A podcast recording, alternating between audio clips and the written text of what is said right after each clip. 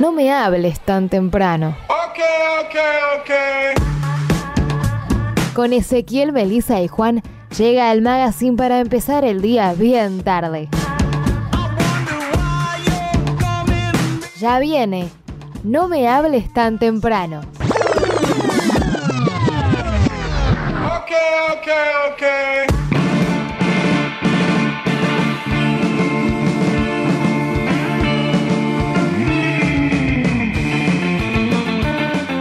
Muy buenas tardes para todos los que están del otro lado y para los que no están también, ¿por qué no? ¡Qué puntualidad! Una de la tarde 00 pm en la ciudad de Buenos Aires con una temperatura de quichirrientos grados. Diecin- me- 19. eh, sí, 19 grados. Eh, hermoso, hermoso, la primavera llegó con toda. Eh, estamos muy contentos, un nuevo capítulo de No me hables tan temprano. Nos tomamos una pequeña, un pequeño descanso Eh, el sábado pasado de Ay, primavera. Qué bien, primavera. Gracias a los amigos de, De no me hables tan temprano. no, de Trinomio, de Trinomio Imperfecto que ellos sí le ponen onda, decoran todo y nosotros nos aprovechamos y usamos su decoración. Somos una fisura terrible. Ok, Somos unos terribles vagos. Hicimos lo que pudimos. Nada, básicamente. Pero bueno, nos tomamos un, un- un descansito porque era el día de la primavera. Eh, Meli, ¿la primavera te, te da alergia? Señorita Melissa Rodríguez, acá con nosotros. Hola, feliz primavera, muchaches. ¿Por qué la Ay, gente dice feliz primavera y no feliz verano, feliz invierno, feliz otoño? Porque es un renacer, es un, es un No florecer, más. ¿entendés? Porque a la gente no le gusta ni cagarse de frío ni cagarse de calor. Y el otoño le vale madre. Pero el otoño es lindo, ¿no te gusta más el otoño que la Sí, yo primavera? prefiero el otoño. El otoño. Me, me gusta no, mucho prefiero más. la primavera. Team otoño. Me gusta el otoño mucho, mucho. Porque- Pro- Digo, veo gente que está muriendo, porque Veo realmente, gente muerta. Veo gente muriendo. realmente, viste, con la, la nariz colorada, digo, ay, pobres, pobres. Borracho. Sacrifíquenlo. Eh, Sí, claro. ¿Para qué? Pare de sufrir. Pero no, la verdad que no. Re bien. Ay, ¿qué estamos Ah, los, los escuchando? pajaritos. No, Rodrigo, ¿qué haces?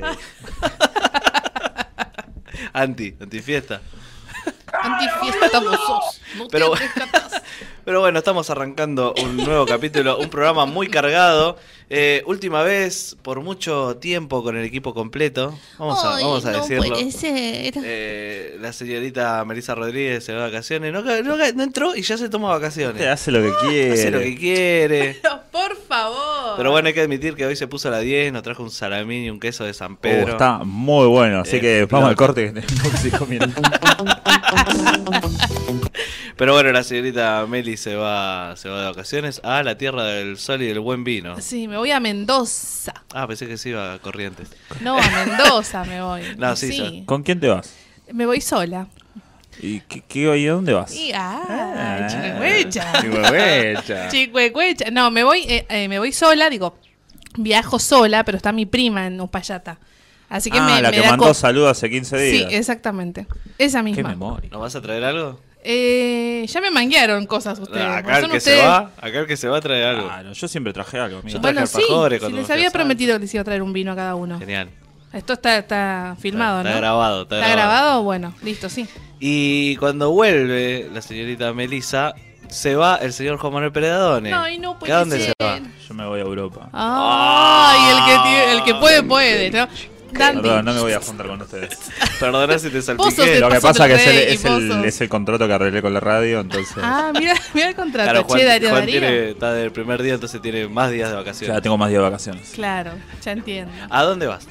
Nos vamos para, mm, eh, para España, Londres, Ámsterdam y volvemos. Fa, Sí. alto recorrido.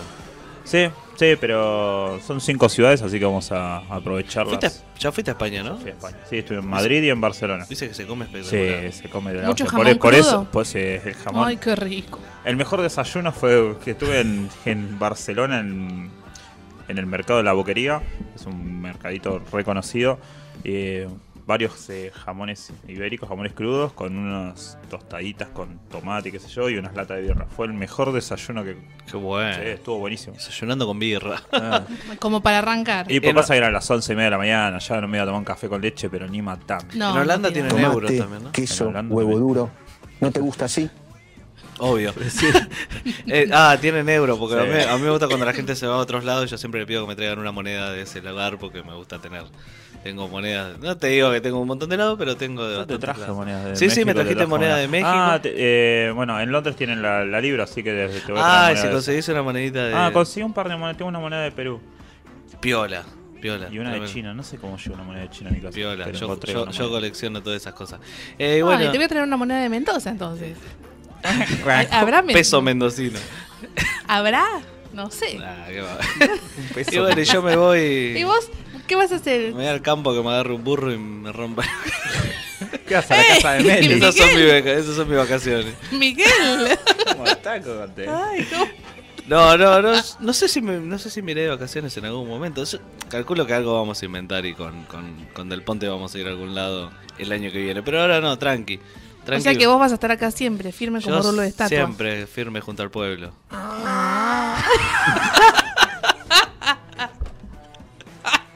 Qué buena ahí. Estuvo muy bien. Estuvo muy muy bien, muy, muy bien. bien. Darío. Bueno, ¿Lo presentaste, recuerden. Darío? eh, sí, Darío Albano del otro lado. eh, El, Daniel de Vila de, de los medios onla- online. Está Se está cagando de risa. ¿Comiste salamín, Darío? Eh, comé, Comé, comé. comé, cortate y comé. Es, gra- es gratis, por ahora. Recuerden que pueden escucharnos por eh, MP4, eh, sobre, por la página de internet mp4.com.ar, por la aplicación, busquen MP4 ahí en la, en la Play Store. Si no, también pueden escucharnos con el streaming en vivo en el, en el portal de YouTube, que es MP4 Portal Multimedia. Recuerden que MP4 se escribe con Q, ¿cómo que, Mary? Como la gaseosa 4. Ca- ¿No? ¿No? después me, no me cagué, la- tengo una frase en el programa. Oh, no, no, tenés dos. Escribe- ¿Cuál? Tenés, hola, buenos días a todos los que están del otro lado y los que no están, ¿por qué no? Ah, ¿y qué más? Y y esa es la del esta. 4. La pelotude de la gaseosa. y la del burro. Vos tenés la del, del dúo Pardepe. El dúo par de pe. El dúo par de Ahora somos el Ay, trípode. yo no tengo trípode era, ninguna. No, No. el trébol. El trébol. Ahora somos el trébol. No tengo ninguna yo. ¿Cómo que no? ¿Cuál? Andó a chequearlo. No, Ah, eso también no, lo eso dice te Juan. dice Sí, ten- no tenés frase. Tengo que armarme Sos, una. sos como Si Lisa hacemos- Simpson, boludo. No tenés frase de característica. Oh, Si hacemos remeras de no me hablen, de, de- no, no vas a tener vos la tuya. Bueno, voy a armarme una entonces. Tendríamos que hacer. Una remera con la frase andá a chequearlo con los Sí, de hijos de Utah. Yo me pongo la de La del burro. el mordelón. Una foto con una estampa de mordelón acá en, la panza. Sí, Miguel. Y a Beli, no sé. Nada. Bueno, nada, qué sé yo. Nos lo vamos viendo. Ya me voy a. me- Paso del, aguante paso del rey. Aguante no paso sé. del Cuando, rey. cuando pase los tres meses y quede efectiva. Cuando quede efectiva. Eso, amiga, lo que está ahí adentro es una... Qué buena película. Es, es espectacular. Increíble. Te la Sí, sabes de memoria. Sí, a pleno. Eh, bueno, por eso son los lugares donde pueden escucharnos. En YouTube, recuerden MP4 Portal Multimedia y nos ven en vivo. Y si no, bueno, en la semana nos escuchan indeferido eh, por Spotify, Spotify. Porque ya estamos en Spotify, porque somos re top. Eh, ¿Cuáles son los medios por el que nuestros queridos oyentes pueden comunicarse con nosotros? Si quieren mandarnos un mensajito, un- algo, felices fiestas, algo. Bueno, pueden ser por vía Instagram, es arroba no me hables radio, sino vía Facebook también, no me hables radio, o nos mandan un mensajito al celular número 15 55 70 52 77. Repito, 15 55 70 52 77. Y ahí pueden hablar de lo que quieran. Hoy vamos a tener grandes invitados en el Muy estudio. grandes invitados. Eh, primera vez que creo que hacemos dos entrevistas. O sea, es un pro- hoy tenemos un programa muy cargado. Pero cargado literal, posta, no de no. chamullo. Cargado, Claro. cargado posta. Tenemos banda, banda de cosas para hablar. Eh, va a estar el amigo Curtite acá con nosotros, que ya lo conocemos de, de otros programas y la verdad que es un capo, un capo atómico y queremos que ustedes también lo conozcan.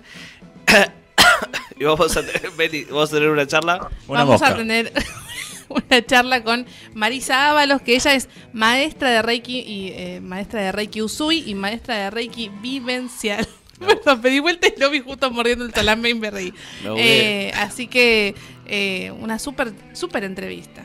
Súper Ah, entrevista. le voy a preguntar a ver que me explique qué es, porque no tengo la menor Esa es la idea. Vamos a La hablar. idea es incursionar acerca del Reiki. Vamos a hablar del total desconocimiento. Yo iba a ponerme a investigar, así un montón de cosas, pero dije, no, voy a ir con lo que sé para que ella me explique. Está bien. Porque Muy bien. creo que va a servir. haces lo que hago yo. Porque si yo me pongo a hacer el, el, el- Ay, sí, porque el Reiki, no sé qué, y me pongo a explicar que lo leí hace 10 minutos en, En Wikipedia. en Wikipedia, no tiene gracia. El chiste es que ella nos pueda explicar a todos. Así que bueno, tenemos una charla sobre Reiki eh, acá en el programa.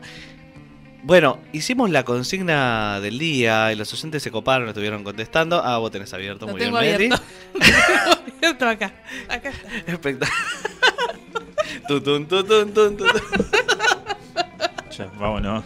Bueno, eh, le preguntamos cuáles eran los programas de su infancia, los programas de la infancia, y los oyentes estuvieron contestando a esa consigna. ¿Qué, qué dijeron, Meli? Dijeron, bueno, Verónica Falco dice, los tres chiflados eran mi favorito.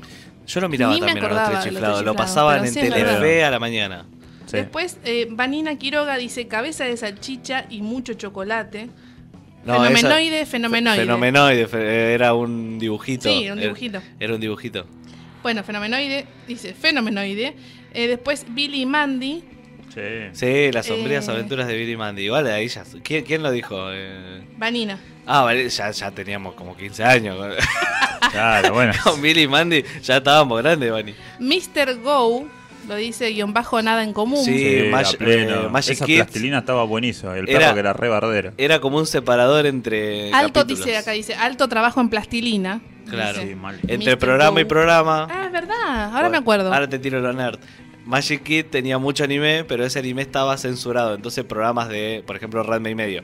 Programas que tenían que durar 25 minutos, terminaban durando 15. Entonces, entre programa y programa, para rellenar, metían Mr. Go, que eran de, capítulos de 5 minutos con la plastilina del chaboncito y el alto, perro. Alto laburo esa. Sí, porque encima es todo con esta técnica de moves un poquito, Sí, no me sale, me stop, mo- motion.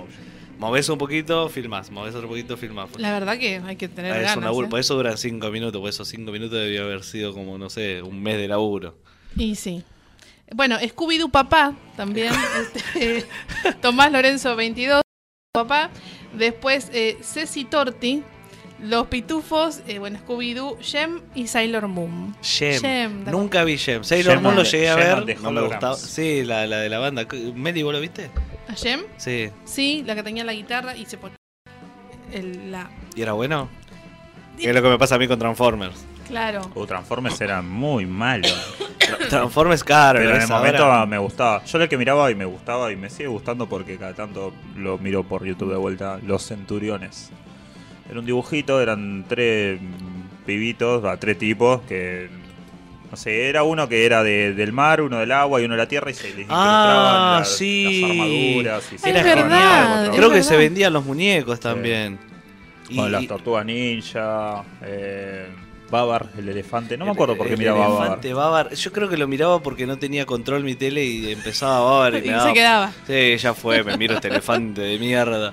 Estaba bueno. Y el otro, no tenía gracia. eh, Bon Petit Bou, el que era un, un autito con un nene tipo Ash Ketchum, pero en vez de tener Pokémones tenían autos que hablaban. Ah, me suena, pero no, no- no lo tengo tan, tan presente. Yo era fanática del autobús mágico. Oh, el auto. Oh. Sí, me acuerdo de este Era. auto. El capítulo del cuerpo humano y de las hormigas son los mejores. Son, es increíble. El, el viaje del autobús era increíble. Eh, sí, aparte te enseñaba cosas y después al final del capítulo te pasaba como estos son errores que, que en realidad no son como que ellos mismos antes que me vengan a romper la bola. Claro, se, Yo se mismo- abrían, abrían el paraguas, básicamente. Yo mismo te digo cuál es el, el problema en todo esto. Eh, acá nos escribe Paula Paula Bien, nos dice que ella miraba eh, Blanco y Negro, en, Oh. en la Ah, serie sí, esa. de- sí. ¿de qué La siguen hablando? pasando todavía. ¿De qué estás hablando, Willis? No me- no me pida que cante en inglés. Porque... No, no, está bien. Alf también. Bueno. Alf era, era mi favorito. Yo tenía un peluche de Alf. Porque era muy, era muy fana de Alf. Y, después lo miré de grande y, de grande entendí un montón de chistes que no entendía de chico. Claro. Yo siempre me acuerdo de un capítulo en el que eh, Alf estaba, estaba Willy y la mujer en, en la cama hablando sobre, no sé, una situación del capítulo y en un momento se, se- se dan un beso, ¿viste? Como que están así como medio acurrucados y, y Alf hace ruido. Y, y dice, Alf, ¿qué estás abajo de la cama? Le dice, sí, no se preocupen por mí, ustedes sigan con lo suyo. Sí. Le dice, no estamos haciendo nada. Ah, no te preocupes, Willy, no tiene que disimular adelante mío. es una mujer muy atractiva. Ay, Lo amo, lo Atrevido amo. el Salí de la cama, le decía, y claro, y la mujer empieza a saltar en la cama y Alfred grita, bien, Willy, así se hace. claro, y yo no lo entendía de chico, lo entendí a los 25 años. Bueno, lo, lo mismo cuando. de más se- grandecito. Cuando la, creo que es la hermana o la amiga de, de la mamá de Alfa, no es la mamá de Alfa. No me acuerdo cómo sí. La, Diane- la mamá de la familia. la mamá de la familia que era re borracha la mina y estaba escabeando whisky, ¿no? A la noche aparece Alf y se pone a escabear whisky, ¿viste? Y, a- y Alf aparece al otro todo, todo despeinado, todo roto. Y dice, creo que tengo la lengua peluda, siento la lengua peluda. Y empieza a tocarse así y dice, no, pero Alf, vos tenés la lengua peluda. Ah, una secuencia. Era, era, era turbio, Alf, tenía sus cosas medio No, turbias. pero me gusta, me pero gusta. era re fan. Y también era muy fan de Supermatch, Sí, el Supermatch. programa de la mañana. Que el que hacía la voz de Peter ¿Quién era? era um, Muscat- Ronnie Arias. Ronnie Arias. Ronnie Arias hacía la voz de Ronnie Peter. Arias hacía la voz de Peter. Y el otro no sé quién era, pero No sé, pero medio como el muñeco una vuelta se lo pregunté por, por, Insta- por Instagram, por Twitter, a Ronnie Arias. Dije, eh, Peter, ¿sos vos? Y me dijo, sí, era yo. Y Sí, sí, Mira. sí. Confirmé. Está, está confirmadísimo eso. Eh, yo lo miraba cuando el programa que duraba como dos horas. Era Sí. de que arrancaba. Y después ya lo empezaron a poner como, bueno, que acá tenemos media hora libre, meté Supermatch y metaba, ni siquiera ponían los concursos completos. No, era, era un cachito, ¿no? Era como que arrancaba, se re buenos los, los juegos Los esos. juegos estaban espectaculares. En- Encima ¿Y era dónde era que se grababa en eso? Alemania, En Alemania, era en la- Australia, y Ah. era re de los 70, vos veías a los chabones ahí. ¿Y cómo te fue en la carrera de hoy, eh, eh, Elías? Oh, sí, fue muy complicada. Y estaban unos chabones con unos bigotes re de los 70, todos Es verdad. peludos. Sí. ¿Ustedes se acuerdan de un, un programa que estaba en Nickelodeon que era Kablam? ¿Se acuerdan de Cablam, eso? Cablam era espectacular. Que estaban los muñequitos. Ahora que nombras a Cablam, creo que ya, ya hicimos esta consigna. Ay, ¿En monstruos. Ah, ¿sí? creo que sí. Bueno. Pero bueno, el público se remueve. No se remueve. Radio. Eh, sí, Cablan era muy bueno también. Era como muy. Tenía un montón de eh, formas de dibujitos, eso que hablábamos, de los que stop motion, tenían con, con Había unos muñecos que tipo se iban al inodoro. eso Claro, no sí, sé había, unas cosas, había eso. unas cosas muy flasheras. Era re flashero eso. Eh, después yo que. Bueno, Cartoon Network miraba todo. Yo era muy fan de. La pequeña Lulu. Era buena la pequeña. Yo la veía. Sí, yo la veía. a las también. 8 de la mañana. No, yo era muy fan de, la- de los dibujitos esos de los 50, de los 40. Por. Droopy. Ay, bueno, yo soy fan Fox de Bunny, el. Pato Lucas. Tommy eh, Jerry. Tom- Tommy Jerry. Para mí eso eran espectaculares. Yo lo miraba, ah, siempre lo pasaban a la noche. A mí me gustaba Franklin la tortuga. Ay, ¿No, Franklin. era- no era- no éramos grandes para ese ya? Pero te dije que me gustaba, no que era chico. Es verdad. Que tenía su pañuelito. Claro. Ay, lo amaba, Franklin. Nosotros no teníamos Que su mejor amigo dibujos para chicos, ¿no? Eh, O sea, yo me acuerdo que tenía 6 no, años y estaba de- con Dragon Ball. Sí, no, creo que no había. No teníamos un banana en pijama, un... Sí, estaba el castillo de Eureka, me acuerdo. En, en Nick El Jr. castillo de Eureka. Eso no me Que acuerdo. estaban los ¿Qué era? Era, no sé, eran como títeres, eran todos títeres y vivían en un castillo. Ah, Y era- pero era para con- el me parece éramos chicos y. Me parece que grandes. ya éramos un poquito como los grandes, Teletubbies, básicamente. No sé, bueno, a mí me daba gracia el castillo. Como Ah, ¿viste, Palopa? Como los Teletubbies. Como- Vamos, vamos, gusarontes, eran unos gusanos. Gusano. ¿Por qué se acuerdan? No sé, ojalá me Además, acordara. Me suena lo de el Castillo de Eureka, pero Gusarán. Gusaronte. Eh, esperá, la que era muy buena en Nickelodeon también era Leyendas del Templo, Perdi- Sí, Leyendas del Templo estaba- Perdido. Yo- hay algo que nunca entendía. Agarraban el. La mierda esta, el medallón. Que Sí. podés, entrabas con un medallón y medio, Sí. uno, medio y encontrabas. Y eran las según las, Y- oportuni- las oportunidades que tenías. Y en vez de, de agarrar el coso y, y volver por el mismo lugar, no, los chabones se daban toda la vuelta y perdían. Solamente vi uno que hizo, que estaba, no, No. sé, en la tercera cámara, entró así, agarró el coso y volvió por lo mismo y salió. Estaban re- estaba recontra arreglado. Sí, yo yo investigué porque, viste, es periodismo serio. Eh, no, estaba re arreglado, entonces como, no sé, estaba arreglado de que tenían que perder porque no tenían para darle el premio. Eh, y entonces el chabón iba, iba a la, a la sala donde tenía que armar el mono y vos veías que ponía el culo del mono y la cabeza, viste, como, da, no puedes ser tan boludo. Sabes armar el mono. Pero, oh, no, no puedo armar esta, esta difícil rompecabezas. Pone voz de Sprayet, Sí, boluda. ¿Por qué hace eso? Porque hablaban así. Pará, es como eh, los eh, estos programas que salen a las 12 de la noche que Sí. te llama por teléfono y te decís, ¿sabes que dice fantasma? Y dice, dice, ¿cuál es el animal? Hay una A, una P, una T y una O. Rinoceronte. muy Topa- mal, Topacio, no. muy mal. Oh, qué mal. Oh, no. Llama de nuevo. He fallado. Y te la pasás mandando mensajes como un boludo, con todo respeto. Te gastabas todo el Y te gastas todo el crédito. crédito y nada, para nada. Eso lo empezó Carla Conte, ¿no? Sí, Sí. gente de mierda. Todos lo miraban por Carla Conte. Bueno, No, yo adivinaba la palabra. No tenía lo de adivinar la palabra en ese momento. Creo que tenía como para jugar una sopa de letras.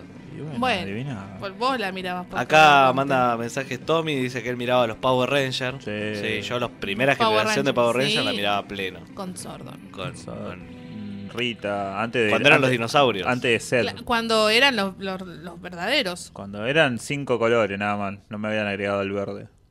El verde era Eh, malo. Acá dice que miraba Scooby-Doo y recién tiempo después se enteró que eh, Shaggy era un fumado. Mm, yo también me enteré hace Escalofríos. muy poco. Escalofríos. Sí. eh, de la cripta. ¿Cómo se llama el otro? Le temes a la oscuridad, donde Ese. se juntaban todos los pibitos a juntar a, a contar cuentos de terror que no le daban miedo a nadie, pero bueno, era una buena idea. Escalofríos Es estaba bueno. Es verdad. Y después, bueno, te- te- en, en Telefe pasaban muchas cosas. Para los que no tenían cable. Yo una época que no tenía cable y bueno, ahí sí miraba los tres chiflados, los Simpsons, el Chavo a pleno. Chavo a pleno todo el tiempo. Creo que me sé muchos, muchas, pero muchas frases del chavo. Otro gato. Todos se saben frases del Chavo. Ay, salí, Pero no tiene- sentir especial. No tiene muchas frases el chavo. No tiene Bueno, muchas frases tiene. célebres. Cállate, cállate que me desesperas. Eso, eso, eso. No me tiene paciencia. Otro La gato. torta Acúsalo de con tu jamón. mamá. Otro gato. Esa no me acuerdo. Sí, sí, No, no conocí sé. esa sola. No sean chotos. Quedaba en loop.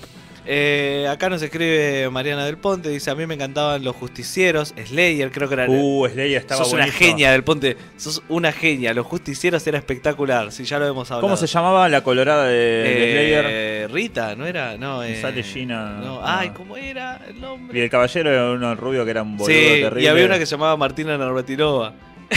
Era el nombre del personaje. ¿En Era- serio? Sí, pero era el nombre del personaje. Estaba bueno. Era buenísimo y tenía una intro que era espectacular el temita. Eh, mi vecino Totoro. A pesar de película. Está bien, pero. Sí, sí, sí, tiene también. unos cuantos Pibe. años. Los boludos de Evangelion. Eh, bueno, acá dice Mariana que miraba a Slayer, que lo pasaban por canales de aire en un momento. Sí, es verdad, hay muchos anime que después empezaron a pasarlo por canales de, De aire. 1995. ¿Qué Slayer? La película. ¿Totoro? ¿Totoro? ¿O Slayer? Slayer. Ah, no sabía que Tirando. película. Estoy tirando un dato importante. Samurai 1995. Samurai X. Pero era un genial. Ah, pero ahí ya éramos más grandes, sí. Igual que. No, todos los dibujitos que pasaban Los por Magic de- Kid los mirábamos. La carrera de los autos locos. Los autos locos, que eran 26 capítulos nomás. Y mm, ¿Tan después la poquito? de. Tan poquitos, pero la de se lo ponen a los Pierno de chicos. Ozuna que tenía. Los palomos. los que- contra el palomo. Contra el palomo, era como todos con aviones y tenían que agarrar al palomo. Una boludez, le metí un. Dibu. corchazo. Yo miraba Dibu. Yo también. Mi familia es un dibujo que se juntaba con Chovechito, recontra, Ese recontra crossover, marca ahí. ese crossover de mierda. Sí, como que estaba lavando con Bieber y aparecía ¡Chovechito! ¿Cómo te va? Viste que Dibu tenía una voz de, ¿Por de qué que se se fumó hace? cinco ¿Por fasos. qué se hace esto? Aparte la ¿Por qué se yeta, lastimó? ¿Cómo boludo. hablaba? ¿Cómo hablaba Dibu? Chuavechito. No, no, No, sabía. Dibu. Como Dibu, no sé. Hola. No, no, Encima era re careta porque Dibu iba a ser, viste, no sé. Iba a ser cagada y Chavechito decía, nada, No, quédate, quédate No, pillo". Dibu, ¿cómo va a chachar hecho? Era como la verdad. Esa que es amigacho, Era boludo. Chovechito, era Chovechito y Era, mi- chi. era mi gacho. Tíralo, por favor. Y Dibu hablaba como si se hubiera clavado un whisky a la mañana. Estaba re resacoso. Es verdad, es verdad. Como, Hola, Estaba. Marcela Klosterboer, que era la hermana. Estaba Marcela Crosterroa, estaba. Antonio Grimao. No, Y el chico de la Kraus. Germán Klaus. Ah, Germán ¿quién es Kraus. Antonio Grimao? Fernando Espinosa, creo que se llamaba. Otro, otro. Germán. Kraus era el, el papá. Ah, Facundo Espinosa. Facundo Espinosa, Fernando le mandé. Es verdad, los rulitos. Fernando Espinosa, el de, el de la El de la matanza. Hijitus. Yo miraba Hijito cuando llegaba de la escuela. Un pelotudo, hijito. No, Hijitos es ¿Por crack. qué? No Hijitus, todos los demás eran crack. Hijitos era un pelotudo. Hijito era un pelotudo. Pero. Oh, aquí quería. Wacky era tiro tiro Collagolda.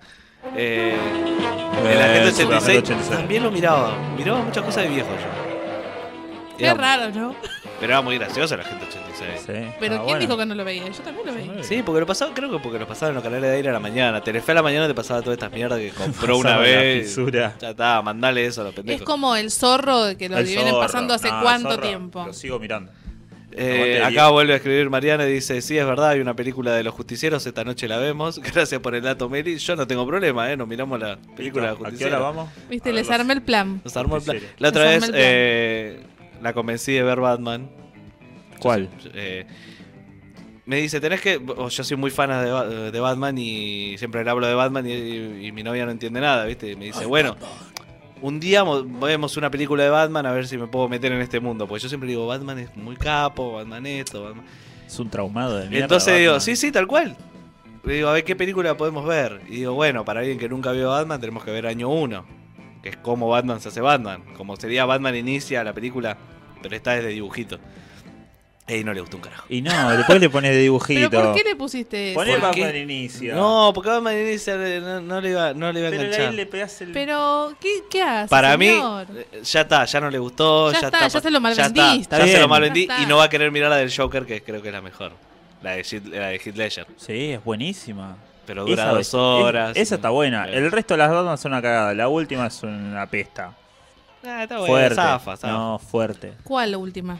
La, ¿La de Superman? La de, sí, contra Superman. Apesta. Ah, no, sí, esa sí, Esa sí. no, dura esa como tres horas, es un garrón. Esa- Apesta. Bueno, ahora va a salir es un nuevo ahora va a salir un nuevo Batman que va a ser el de Crepúsculo, Robert Pattinson. Va a ser el nuevo Batman. ¿En serio? Mirá. Está bien, si Ben Affleck pudo hacer Batman. Y, eh, y va a actuar el malo lo va a hacer, ah, espera que no me acuerdo, Jonah Hill. ¿Quién? Me receba. El gordito de Super Cool, que ahora está flaco. Ese. Ese va a ser el malo, pero todavía no se sabe en qué personaje. Me recontra Seba. Y me recontra Seba la del Joker que está por salir ahora. La de Joaquin La Phoenix. la de Joaquín Phoenix que mm, Vamos ya ganó un premio en Venecia. Tengo ganas de verla, boludo. Cuando salga, vamos. Sí. Porque sé que vas a ir solo. Sí, como a todas las películas de superhéroes. No, salvo una vez que la llevé a mi novia que me dijo, vamos a ver una película de superhéroes y con tanta mala suerte que la llevé a ver Batman contra Superman, que era una verga. Claro. Pero bueno. Ah, ya salió mal parido. Ya salió mal parido Batman de, de ahí de entrada. Así que bueno, si quieren mandarnos eh, programas que miraban de chicos, que, que se acuerden y que... Nivel X, ay mira, me vino otro a la Uh, estaba bueno, pero Nivel siempre hacían las, revi- las reviews del Daytona y te decían, este es el volante y esta es la, la vuelta Sí, y esta es la velocidad. No, y me mataban los, los pibitos que estaban jugando, los pibitos que estaban que estaban jugando y decía, bueno, me llamo Martín y voy a mostrarles el Street Fighter 2. Bueno, y acá eh, ya haces la palanca así, movía cualquier cosa, yo- eh, bueno, no me salió. Era re triste. era Bueno, este fue el Street. Fighter 2, eh, espero que les haya gustado, chao. Era malísimo. Bueno, si quieren mandarnos programas de su infancia, ¿qué, Meli? ¿Tenés algo? No, te estoy sacando una foto. Ah, bueno, Para uh, las qué redes cara sociales. arruinado. Esperá. Bueno, Eh, Bueno, si papi. quieren mandarnos programas de, milagros. A ver, a ver. programas de su infancia, Eh, que recuerden, galán. pueden hacerlo a las redes sociales del programa que son Meli. Son en Instagram, arroba no me hables radio, en Facebook no me hables radio también. ¿No? No me hables tan temprano en Facebook. Sí, no me hables radio, sí, genial. Bueno, ¿viste? O si no, al WhatsApp del programa que es 15 55 70 52 77. Y si no, si están escuchando por el canal de YouTube MP4 Portal Multimedia, tenemos el chat destacado justo al lado del videito, así que podemos leerlo. Al lado vivo. nuestro. Al lado nuestro. Y si no, si no nos puedes escuchar ahora, en este momento, a vivo, tenés la posibilidad de escucharnos en Spotify porque ahora tenemos un canal especial donde subimos todos, pero todos nuestros programas. Exactamente, pueden encontrarnos en Spotify como también No me hables tan temprano radio, No me hables tan temprano y van a encontrar ahí el logo del programa y ahí pueden escuchar los programas que, que ya salieron al aire, que están grabados, lo pueden escuchar ahí mismo. Así que sin solución de continuidad y esperando sus mensajes contentos, me encanta decir esa frase porque la escuché en algún lado y, y- y me encanta repetirla. Ah.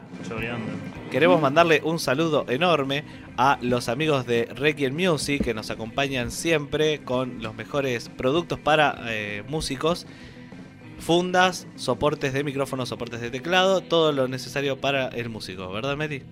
Exactamente, y pero ¿dónde, Ah, pensé que lo tenías ahí. ¿dónde No, no, leo? no, no, Requiem Music, no Requiem. Music. Pueden encontrarlo a Requiem Music en Instagram como Music Requiem o en Facebook como Requiem Music. Tienen eh, mercado pago, eh, pedidos y envíos a tu domicilio. Así que Requiem Music, los mejores eh, artefactos para músicos. Por favor, ¿te puedes sacar los lentes? Porque no, siento como que no, Ahora me lo saco. no te puedo ver.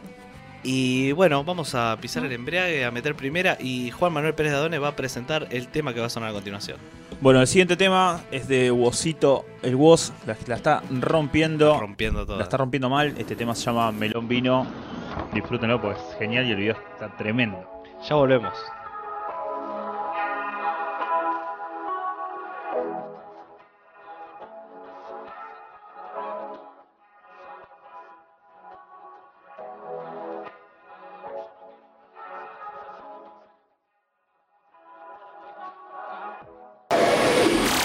Estamos conectados.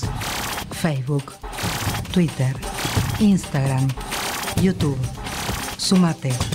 MP4. mp4.com.ar. Una radio en todo sentido.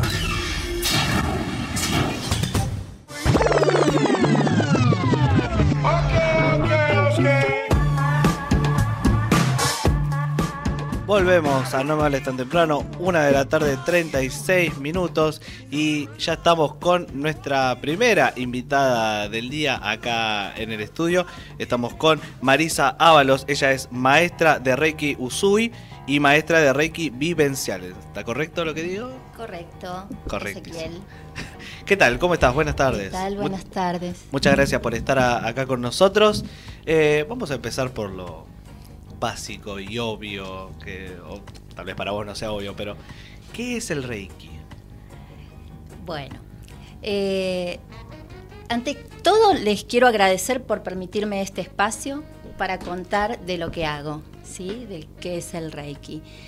Este, Reiki es una técnica japonesa eh, de sanación natural. Se trabaja con la energía vital, con la energía con la cual nos movemos, respiramos, es energía natural. Eh, es la energía universal este, y la dirigimos eh, a través de las manos. Eh, eso es Reiki. Reiki es energía que es conocida por mucha gente y la verdad que recibe varios nombres esta energía eh, universal. Eh, por ejemplo, para los cristianos eh, la llaman Dios o más precisamente Espíritu Santo. Para los chinos es el chi. Para los hindúes es el prana. Entonces, estos distintos nombres que recibe esta energía sería equivalente al ki de Japón. Eh, es energía universal, es amor. Entonces no es algo propio de Japón, sino que es algo que en distintas culturas se los llama de distintas maneras, pero es, es lo mismo. Mira cómo nos Eh, Es- pasa. exactamente. Este, y bueno, la, la realidad es que Reiki, nosotros decimos que es amor, es amor universal, eh, que cualquiera puede transmitir esta energía. Eh, muchas veces lo hacemos inconscientemente, damos como ejemplo que mm, cuando éramos chicos, que nos caíamos o, o nos dolía alguna parte del cuerpo y mamá nos acariciaba, eh, era una forma de estar transmitiendo Reiki inconscientemente, porque Reiki es amor. Entonces, o nosotros mismos no- nos duele la cabeza, llevamos nuestras manos hacia la zona de dolor y de alguna manera también es una forma de transmitirnos Reiki a nosotros mismos.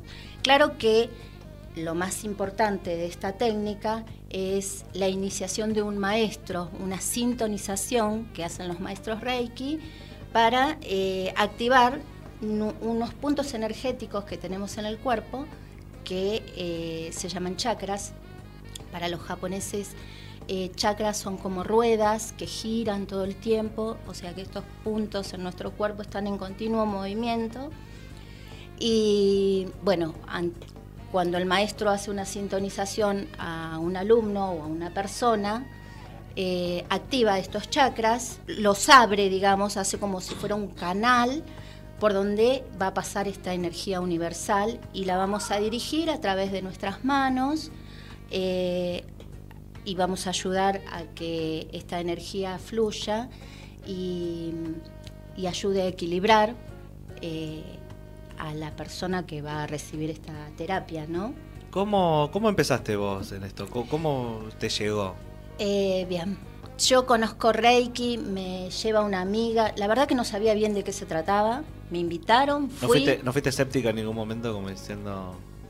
eh, no, qué rey? No, yo estaba buscando algo, se ve que estaba buscando algo en mi vida, hacer un cambio, algo, no sabía bien qué. Vamos, eh, vamos a ver de qué se trata. Y así fui a conocer Reiki en el año 2009 eh, y me encantó la experiencia, eh, sobre todo la experiencia vivida, esto del Reiki vivencial. eh, me gustó muchísimo, me llegó mucho en el alma. ¿Qué sería Reiki vivencial? ¿Hay Eh, distintos tipos? Sí, hay distintos tipos de, de nombres. Uno le fueron, se fueron cambiando los nombres en realidad, pero eh, este es Reiki Usui, que eh, lo redescubre un japonés, el doctor Mikao Usui. Y Reiki Vivencial lo crea eh, mi maestra de Reiki, que le mando saludos, eh, a la señora Graciela Diana, en el año 2003. Ella crea esta es como que incorpora técnicas al Reiki tradicional, el Reiki Usui, eh, que es sanación a través de las manos, y, y agrega ejercicios vivenciales como para, ella cuenta siempre que, que le parecía como que era muy poco el- eh, los seminarios de Reiki Usui, como que se necesitaba llegar más al alma de las personas. Entonces crea distintos ejercicios de distintas técnicas, eh, de PNL, de coaching, y comienza a hacer una, a interactuar con las personas y a llegar un poco más al alma.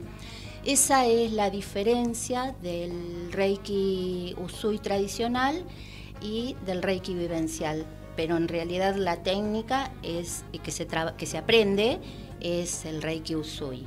Entonces, para pasar un poco en limpio y como en lenguaje totalmente ignorante, eh, el Reiki es transmitir energía a través de las manos para sanar dolores. Sí, eh, en realidad eh, lo que va a hacer esta energía es equilibrar, va a sacar afuera lo que la persona que está tomando la sesión de Reiki está necesitando, eh, emociones, muchas veces nos guardamos enojos, angustias, entonces eh, no está bueno guardarnos un- una emoción, eh, la que sea, alegría también, demostrarla, ¿no? Em, entonces, eh, lo que queda estancado adentro, está bueno que salga de alguna manera. Entonces, Reiki lo que hace es ayudar a que salga afuera lo que esté de más, activar si la persona está con pocas ganas o deprimida, ayuda a activar, a calmar la cabeza cuando uno está muy acelerado. Muchas veces em, nos acostamos a dormir y, y la cabeza sigue. Y no está bueno, estaría bueno que nos acostemos a dormir y podamos descansar. Entonces con Reiki ayuda a quitar eso también. De acuerdo a lo que cada uno necesita, eh, va a pasar después de una sesión de Reiki. Eh, yo siempre doy el ejemplo de, mm, de que muchas veces tomás una sesión de Reiki y al otro día amaneces resfriado. ¿no? Y decís, Reiki me hizo mal, amanecí con mocos. eh, y no, lo que pasa es que saca afuera lo que esté molestando adentro. En algún momento eso tiene que salir. ¿sí? ¿Hay malas energías y buenas energías? ¿O, simple, ¿O la energía es una sola y lo que uno que por ahí se siente mal puede tener es que no tiene un buen flujo? ¿O está, eh, está como, ¿cómo se diría? Sobrepasado de energía. Eh, sí, que existen, existen eh, las malas energías, las, las vibraciones. Este, depende mucho de nosotros. Nosotros trabajamos mucho con la mente, con los pensamientos, con, y trabajamos para mantener pensa- pensamientos positivos. Eh, es la mejor forma y siempre desde el amor, ¿no? Apuntamos mucho al amor universal, eh, a este amor incondicional. Eh, que existen, sí existen, pero si yo me ocupo de, mí, este, de mantenerme sana, eh, con pensamientos positivos. Es posible que no, nada me pase. Eh, nadie puede hacernos daño si nosotros no lo permitimos. Exactamente, así es. Mari, eh, los chicos me preguntaban, porque, bueno, ella es mi maestra en Reiki, ella me inició, inició en estas, esta hermosa, eh, ese, este hermoso sentimiento, porque a mí me hace bien hacer Reiki y porque siento que me curo yo y siento que ayudo a los demás. Y eh, bueno, eh, en esta oportunidad tuve que hacerle Reiki a uno de ellos y le hice a distancia. Ajá. Entonces me preguntaban, ¿es posible hacer Reiki a distancia? Me gustaría que vos lo expliques más y bueno, que, que sepan los oyentes que no solamente hace falta que la tengas a la persona al lado para poder enviarle buena energía, sino también trayéndola al pensamiento, nosotros podemos acercarnos a, a ella. Pero bueno, vos sos la Sí, experta. Sí. Este, bueno, primero les cuento que eh, hay distintos niveles en este aprendizaje, ¿no? En el primer nivel eh, se aprende a trabajar con uno mismo, eh, a escuchar nuestro cuerpo, a- a- vamos sintiendo cada parte de nuestro cuerpo y también a hacer reiki sobre camilla. Y en el segundo nivel se aprenden símbolos que nos ayudan a trabajar a distancias, símbolos de protección, símbolos para trabajar las emociones. Y sí, la energía viaja, la energía llega y les puedo asegurar, chicos, eh, que llega. Eh, porque las devoluciones del otro lado, cuando, cuando uno hace Reiki a distancia, eh, realmente lo confirman. Esto de que eh, somos parte del todo, ¿no? Entonces, eh, si trabajamos con la mente y visualizamos la persona o la tenemos en cuenta y la idea es transmitirle amor, eh, les puedo asegurar que llega. En realidad llega todo, lo bueno y lo malo, ¿eh? Nosotros trabajamos eh, desde la luz y para enviar amor. Eh, ¿Y qué relación hay entre el Reiki y por ahí eh,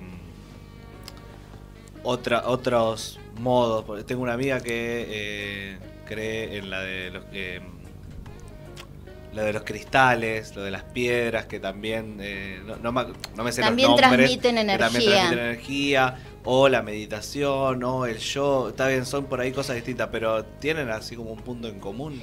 Eh, sí, es trabajar eh, desde lo espiritual, desde las piedras, porque las piedras también transmiten un- eh, energía, todo en realidad eh, eh, estamos en contacto con esta energía universal. Este, ¿Qué relación tienen? Son complementos, cada uno Todo trabaja suma. desde su lugar, sí. Este, hay O sea, gente que se trabaja. puede hacer dos o tres cosas a la vez, como puedo hacer Sí. yoga, como Reiki, Sí, piedra. por supuesto, Yo por hago supuesto. de todo. Por Así supuesto. que sí, sí. Este, yo mm, cuento siempre, ¿no? Desde mi experiencia, eh, me gustaría contarles que eh, conozco el Reiki en el año 2009. Me encanta eh, la experiencia que viví en ese momento eh, y sigo avanzando en los distintos niveles. Hago mi maestría en el año 2016. Obviamente que yo fui creciendo como persona. Eh, siempre digo de que eh, el Reiki me hizo encontrarme a mí misma, eh, me hizo ver quién soy.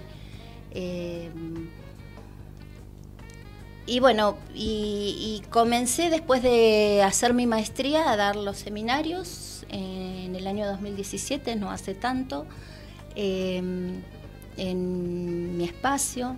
en- ¿Dónde, ¿Dónde das clase? eh, yo tengo mi lugarcito en el mundo en Merlo, en Barrio Pompeya, este, eh, en mi Renacer en Luz. Le puse ese nombre porque yo Sí, siento en, que... en Facebook aparece Renacer en Luz. Sí, sí, porque mm, eh, yo siento que después que conocí Reiki es como que volví a nacer. Me encontré, eh, sé quién soy, lo que quiero.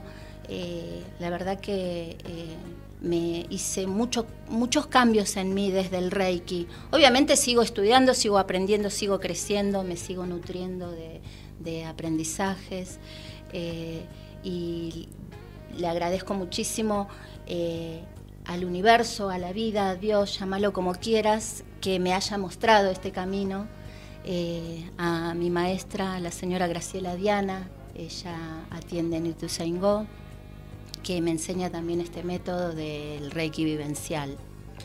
Estamos hablando con Marisa Ábalos, maestra de Reiki Usui y maestra de Reiki Vivencial.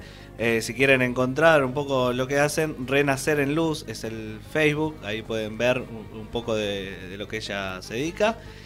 Eh, ¿Quién sería un referente de, eh, mundial como el, el- el De- capo de capa Reiki. de Reiki? Alguien que Eh, vos, no sé, que vos digas, sí, tengo sus libros porque me parece genial, o, o- o escucho sus entrevistas, o escucho sus charlas porque me parece que es un genio, Eh, bueno, acá en Buenos Aires está el maestro de Reiki Claudio Márquez, que es muy conocido. Eh, eh, la señora Graciela Diana, Diana también hace muchos años que está dando y el, el que redescubre esta técnica es el japonés, eh, el doctor Mikao Usui.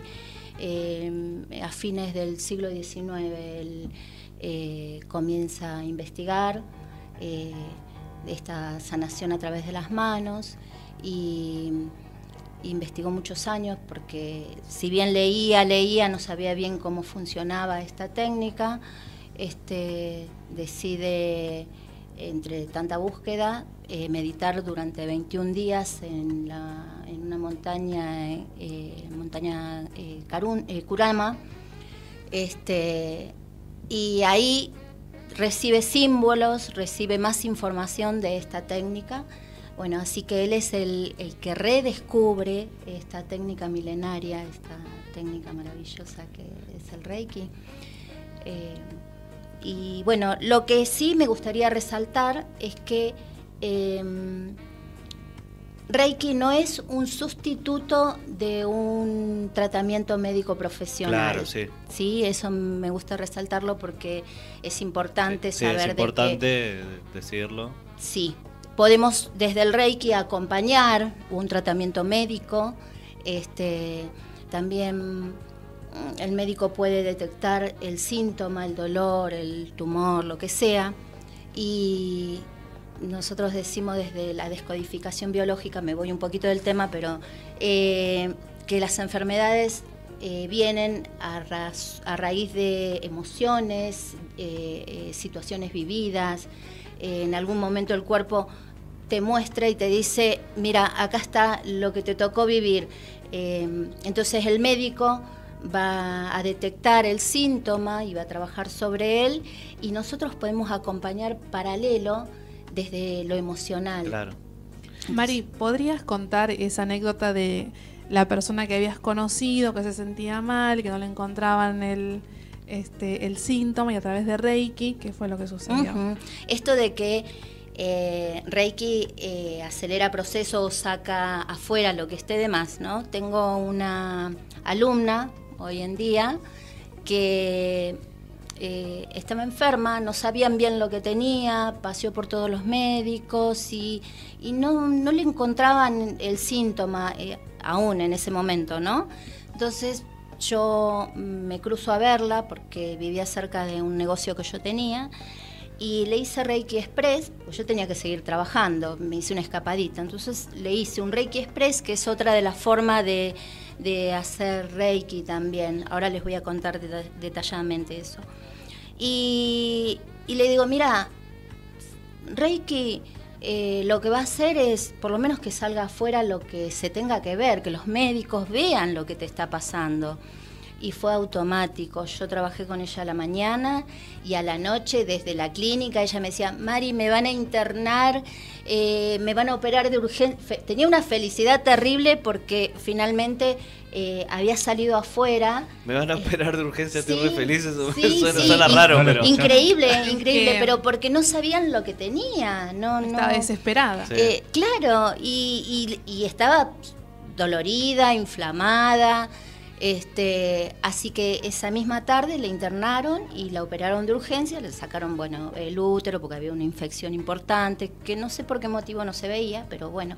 Eh, pero bueno, esto de que saca afuera lo que está de más, en uno, ¿no? Mari, ¿y en qué momento no podemos hacer Reiki? Digo, hay, hay algunos pacientes que no pueden recibir o que vamos a acelerar el proceso y le podemos hacer mal en algún punto. Claro. eh, hay pocos momentos en que no se pueden hacer Reiki. Cuando hay un ataque al corazón, no se debe hacer Reiki. Eh, cuando hay anestesia, porque como acelera proceso y la anestesia, eh, te ponen una anestesia como para que dure dos o tres horas, de acuerdo a lo que va a durar eh, la operación. Y cuando hay una quebradura reciente, no se debe hacer Reiki por el tema de que si los huesos están quebrados, el Reiki acelera proceso y va a empezar a sellar eh, mal. En posición ¿no? que no, que no va. Sí se puede hacer una vez que el, el traumatólogo acomodó los huesos de nuevo, entonces ahí sí se puede ayudar con Reiki eh, a acelerar el proceso, ¿no? Nos escribe nuestra amiga Dori, Dori López, que nos dice, el Reiki te llega y te encuentra. Yo hice solo nivel 1, pero me ayuda un montón. Así que mandamos un saludo a a Dora que nos está escuchando y, nos manda mensaje. Estamos hablando con Marisa Ábalos, maestra de Reiki Usui y maestra de Reiki Vivencial. Eh, volvemos a repetir, si quieren enterarse un poco y ver eh, lo, que, lo que ella hace, eh, pueden entrar a la página Renacer en Luz en Facebook. Eh, vamos a repetir dónde está tu, tu lugarcito ahí en, en Moreno. En Merlo, Ah, en barrio Merlo. Pompeya. Barrio Barrio, Pompeya. Pompeya. Merlo, sí, sí, sí. Ahí pueden acercarse. ¿Cuán- ¿Cuántas veces se da por semana? Eh, ¿Te- ¿Hay un horario o es como no, eh, para tomar una sesión de Reiki se da es por turno. Es por turno. ¿no? Voy dando los turnos y eh, en la medida que cada uno, que acomodemos los horarios. Y los distintos niveles los voy dando cada dos o tres meses, voy dando eh, los distintos niveles de Reiki. Y tenemos una sorpresa para la radio, ¿verdad? Que ¿Cuándo va a salir el próximo eh, curso de nivel 1? Bien. Tenemos primero, les quería contar también lo del 26 de octubre, Sí. que hay un encuentro gratuito de, De Reiki. de Reiki en mi espacio. Eh, todos los que quieran, los reikistas que quieran dar y recibir a su vez, están invitados. Y gente que no. Que También no... puede ir a recibir. recibir. Eh, yo lo organizo con mis alumnos a modo de, de práctica para ellos y que reciban también. Generalmente los, reiki- los reikistas siempre damos, damos, damos. Entonces es una buena oportunidad para recibir también. ¿Te cansa? ¿Te deja.? No, no. Eh, eh, esto de que todo lo que va vuelve, entonces eh, cuando nosotros hacemos una eh, terapia de Reiki, eh, también de alguna manera trabajamos en nosotros mismos. Somos un canal, pero a través nuestro pasa la energía, entonces no te cansa. Se suele dar el ejemplo como el ejemplo de amamantar a un bebé. Contra más el bebé toma leche de su mamá, su mamá más produce leche. Bueno, eh, contra más reiki damos, mejor nos sentimos nosotros también. No cansa, no cansa. ¿Y Es tuviste discusiones con gente que no cree nada y, y dice, no, esto no, no me vengas con estas cosas? Mm, no me tocó eh, cruzarme, seguramente que sí, pero, pero bueno, cada uno tiene el derecho de creer o no creer, si no obligamos a nadie. Reiki no es religión, eh, cualquiera puede aprender, sea de la religión que, quie- que sea, y, y si tiene ganas, si quiere, puede aprender.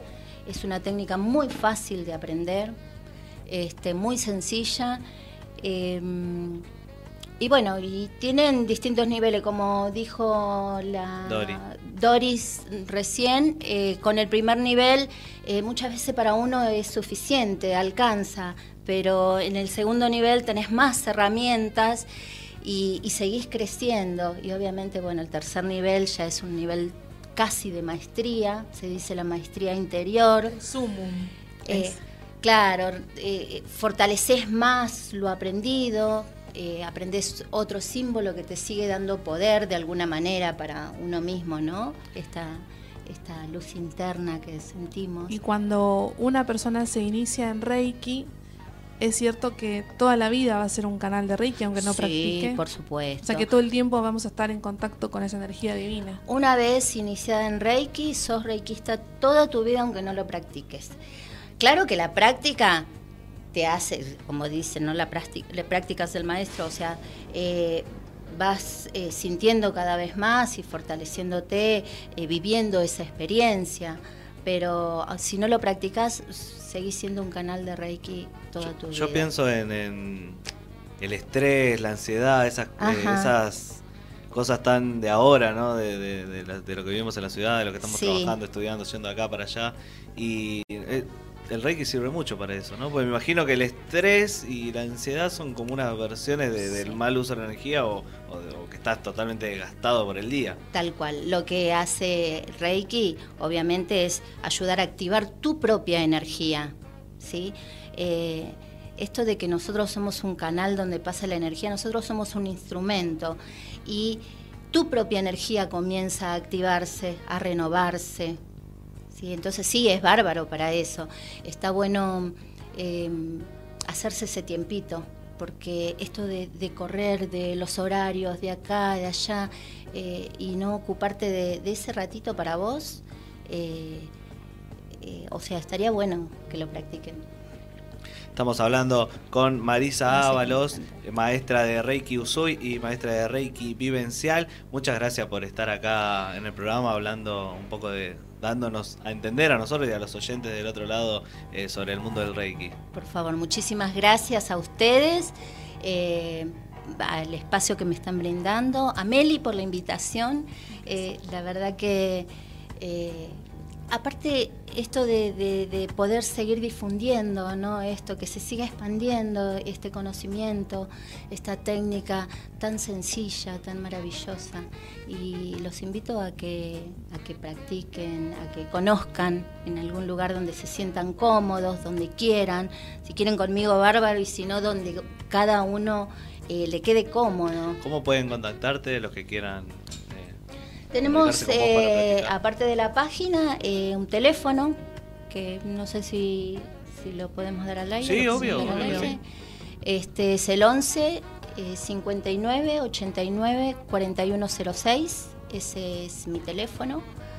Eh, y bueno, y la dirección que el que esté interesado en participar de este encuentro gratuito, eh, que me hable al celular y le paso la dirección. Tam- Eh, También en Facebook, como ya habíamos dicho, Renacer en Luz, la página. Y tenemos eh, dos fechas para un primer nivel, para el que quiera empezar con este camino. Tenemos el 16, 17 de noviembre en Moreno, en un lugar, en un espacio, no es mi espacio, es un lugar que me invitaron, en el barrio Puerta de Hierro. Y el 31 y el primero de diciembre, 31 de noviembre y primero de, de diciembre, sí, en mi, en mi Renacer en Luz.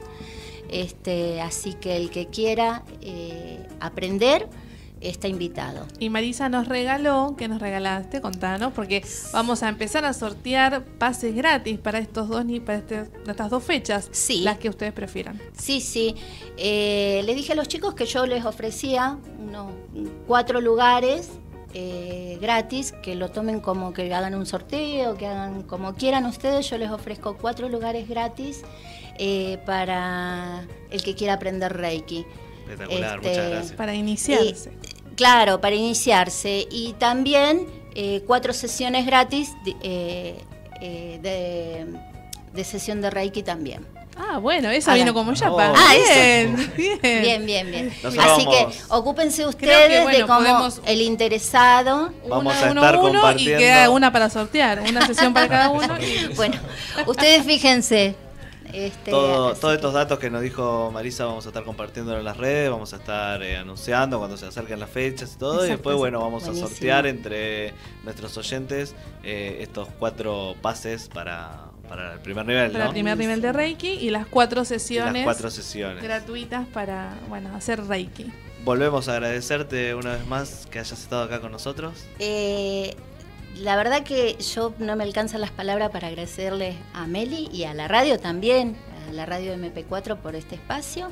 Quiero agradecer y mandarle un gran saludo a mi maestra Graciela Diana, que es, para mí fue un- una- un- es una genia y me enseñó casi todo lo que sé. eh, este, así que le mando un besote un agradecimiento a mi familia que me banca también, me acompaña. eh, a mis alumnas, alumnos, tengo alumnas y alumnos, así que, y, y muchísimas gracias chicos. A mi hermana Laura que me acompañó, Está del otro lado. está del otro lado, que no quiso pasar, vidrio. que me banca también porque me apoya, me sigue, la voy a sacar buena. La Claro que sí, sacar. claro que sí. Marisa Ábalos pasó por el estudio de No me hables tan temprano, maestra Reiki Usui y maestra Reiki Vivencial. Muchas gracias por estar acá con nosotros. Nosotros vamos a irnos a una tanda con el tema anticool de la semana. Habíamos puesto música de memes. Meli no entendía No de qué estábamos entiendo todavía hablando, de qué están hablando, Pero pero, teníamos bueno. dos temazos de memes para pasar y vamos con el ganador que es Dr. Dre y Snoop Dogg con Still Dre. Still fucking with you. Still waters run deep.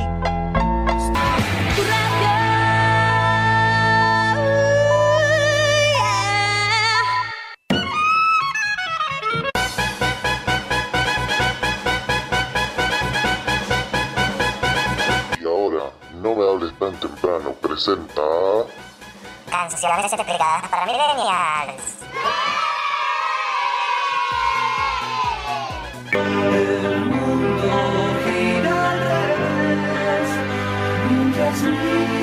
Los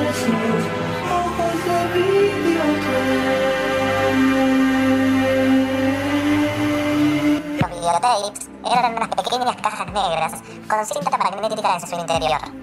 La gente lo usaba en la época de los 90 para mirar sus películas favoritas en los televisores de sus casas.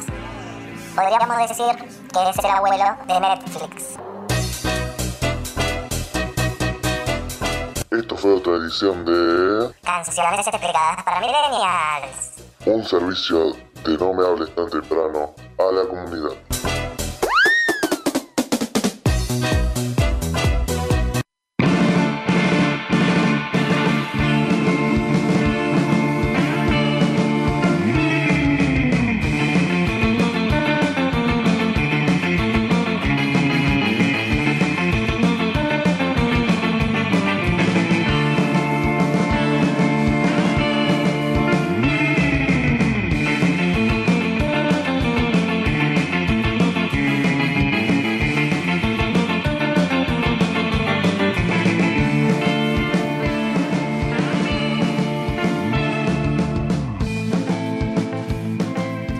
Volvemos a No me hables tan temprano mientras nos estábamos clavando un salamín y un quesito del otro lado. Vamos a decir la verdad. Me agarró una sed. La gente Ah, ¿querés merece, merece saberlo.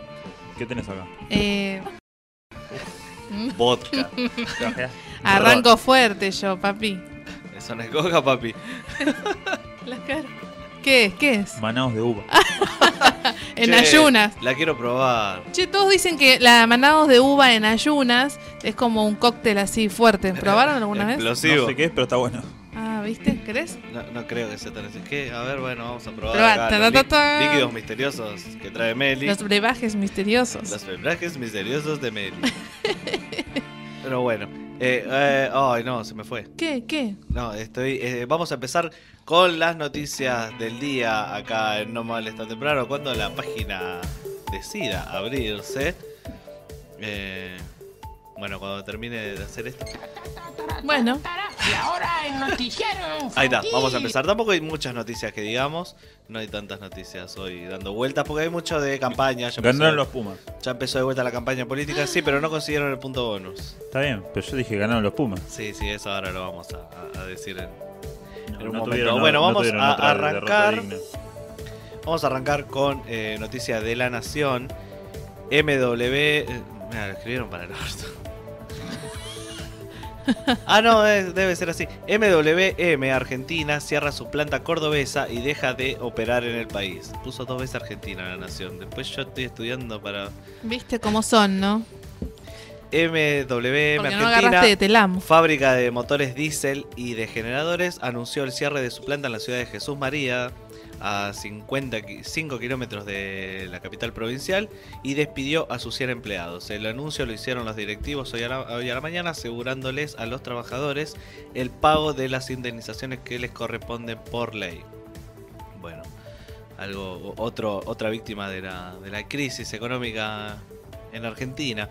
Eh, juicio político en Estados Unidos. Donald Trump quiere saber quién lo delató y busca castigar a los informantes de la CIA. El presidente sigue furioso por la filtración de su llamada a su par de Ucrania. Dijo que fue traicionado y que en otras épocas se trataba de otra manera a los espías. Nadie le habló de Watergate a, a Donald Trump. Porque bueno, a ver, vamos a ver qué dice la noticia. El presidente Donald Trump no ocultó la furia por la filtración de la conversación que mantuvo con el presidente ucraniano y que des- desató el pedido de juicio político que pusieron en marcha los demócratas. Juicio político es lo que se hace para tratar de sacar un presidente, fue lo que se hizo con Dilma Rousseff en Brasil. El jefe de la Casa Blanca dijo a los miembros de la misión de Estados Unidos ante las Naciones Unidas el jueves que quiere saber quién proporcionó la información a un denunciante sobre las llamadas telefónicas. Sostuvo que quien lo hubiera hecho estaba cerca de ser un espía y que en los viejos tiempos se encargaban de los espías de otra manera. La está embarrando más todavía. Se filtró una charla de él con el padre ucraniano diciendo que hay que como voltear a otro y eso no, no. Hay que investigarlo. investigarlo y bueno, ahora gracias a eso están pidiendo eh, juicio político por Donald Trump y en vez de tratar de, de salvarse de otra manera, admite que lo hizo y dice al buchón hay que, hay que matarlo. Le chupa un huevo, básicamente. Sí, básicamente le chupa un huevo. Sí. Donald Trump y Bolsonaro son dos personas que le chupan un huevo todo lo que hacen. Exactamente. Porque no tienen consecuencias. Pero bueno, el pedido de juicio político no es una, una boludez, aunque dudo mucho que, que se dé.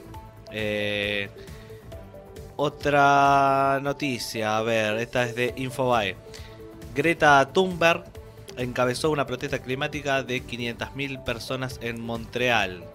Bueno, esta chica de 16 años que fue noticia en estos días, alrededor de 500 personas lideradas por la activista sueca Greta Thunberg desfilaron este viernes por la calle de Montreal, Canadá, para reclamar a las autoridades del país acciones para eh, remediar la crisis climática. Thunberg, de 16 años de edad, encabezó la marcha considerada como la más numerosa de la historia de Quebec, en la que también participó el primer ministro canadiense Justin Trudeau junto con su familia. Acá también eh, yo estaba en Capital, cerca de Plaza de Mayo, y la gente también estaba marchando eh, contra el cambio climático o por la concientización del cambio climático. Algo que acá en Argentina no le damos mucha pelota, pero que es muy importante, es muy importante de verdad. Se dice que dentro de 50 años eh, ya nada va a ser como era ahora. Va a haber un cambio, van a subir como un metro los océanos, va a haber un par de grados más en la, de temperatura en la Tierra y va a haber unos cambios bastante fuleros. Por eso no es sorpresa que los principales eh, los, princi- los principales miembros de estas marchas de protesta sean adolescentes, que son los que se van a fumar. La esto. totalmente clara, además. No, y a- aparte, y que son los que se van a fumar que eso. están pensando en el futuro. Claro, porque los presidentes o dirigentes o toda esa cosa que tienen 50 años y ya dentro de 20 ya les picharon y les chupan un huevo. Pero Claro. eh, e- esta es la, la nueva generación es la que está más preocupada por el caso del calentamiento global y, y- y la crisis con el ambiente. Eh, ¿Tienen alguna... Sí, hoy se festeja el Día Nacional del. Va a ser raro que lo diga yo, ¿no? Pero el Día Nacional del hincha de River. Mira. No, no sé por qué. Sí, Así que sí, si algún hincha verdad. de River nos quiere mandar un mensajito de por qué hoy es el Día del, del hincha Creo de que River. por el nacimiento de la Bruna. ¿De la pero Bruna? bueno, algún hincha de River me va a saber. Saludos Ay, yo no a. sé. Saludos a todos nuestros a amigos de River. amigos de River, a- Tenemos muchos amigos de River. a Rodo Gracias, amigos. Barbudo, que es de River. Así que un saludito a, Meli, él que, que está, también es está de laburando River. y nos Sí. está, nos está ¿Vos sos de escuchando. River? Sí. Ah, Meli es de River. Un saludo para Meli, que es de Saludo River. para Meli. Un saludo para Tomás Lorenzo, si nos está Que es escuchando. de San Lorenzo. Que- No, no, es, es hincha de River. Como el Eh, Tocho. Maga, Maga Álvarez también, hincha de River, compañeros de la Agachi y facultad. Apache también. Muy famosos de A todos. compañeros de la facultad de River que eh, me he Bueno. tenido que bancar sus, sus Mi sus suegra burlas, de pero River, bueno. mi novia de River. Bueno, Muchos hinchas Bueno, de saludos River. a, a los hinchas de River. Los primos. Gracias a todos. Que Los llenen primos. la cancha alguna vez. manga. Ahí no sale Ah. el termo, ¿viste? Eh, bueno, había que terminar. Sí. Qué poco, no, qué poco mm, olor a, a, a superclásico. Pero con que todo hay, el ¿viste? quilombo que hay, Sí, me, me parece que lo- Se viene- ¿Cuándo es el superclásico? El martes. el martes. Pero viste que no, no, ni, pero ni, mi- ni sabía. pero mismo Aparte lo- porque ya hubo mucho seguido. Pero mismo los periodistas están como todos muy tranquilos. Que como no se puede ver abiertamente. No, es que para mí por lo... Ese se va a ver más No, abierto. sí, ese sí, ¿Sí? porque Sí. va por Fox Va Sports. por Fox Sport. Es de la Libertadores, no es de ah, claro, porque Pero el es internacional. Para mí porque se jugaron, tan- se jugaron tantos superclásicos seguidos que medio que perdió un poco la gracia. Y la otra es que hay tanto, tengo el, el salame acá. Por dragón. salame en la Por mordelón. Te atragastaste con el salado. No. Se atragantó por mordelón. Pero en octubre hay muchas cosas, están los debates presidenciales. Ay, eso está quiero la ver, campaña, quiero está- ver. Hay que votar. Hay- va a haber que votar. No, balotaje es recién en noviembre, pero estamos con una. No sé Sí si hay. llegamos, ¿eh? Sí hay, no sé sí si llegamos, me parece Eh, que no llegamos. El dólar que se va a la mierda. Eso me da más miedo que... que- Marchas por el calentamiento global. Hay, hay de todo. Hay de todo. Y tengo una noticia de Japón, creo que A es ver, acá. De noticia. China. Chin Champú. Eh, dice, abrió, abrió la puerta de emergencias del avión porque quería aire fresco. Es dice, una un clienta, pelotudo. una clienta de aerolínea Xiamen fue arrestada en China tras abrir el compartimiento de la aeronave instantes después del despegue porque el ambiente estaba demasiado cargado. Bueno, esto sucedió en China y provocó un revuelo gigante el lunes porque sembró el pánico en el aeropuerto internacional de Wuhan Tianhe, en la zona central de China. Cuando instantes, o sea, recién despegaba y la mujer quería aire fresquito, y agarró, tuc, abrió y se armó. Abrí ¿Dónde la puedo puerta y chequear, la, la para afuera. ¿Dónde puedo chequear esto? En la Universidad de los Hijos de Utah. Claro, andá, ¿dónde la chequeaste, Meli? Che, lo, lo chequeé. ¿De dónde, De? Crónica Popular. Ah, Crónica popular. Crónica popular es la fusión. La fusión tiró una mentira. No, de Crónica, con- che. Crónica popular.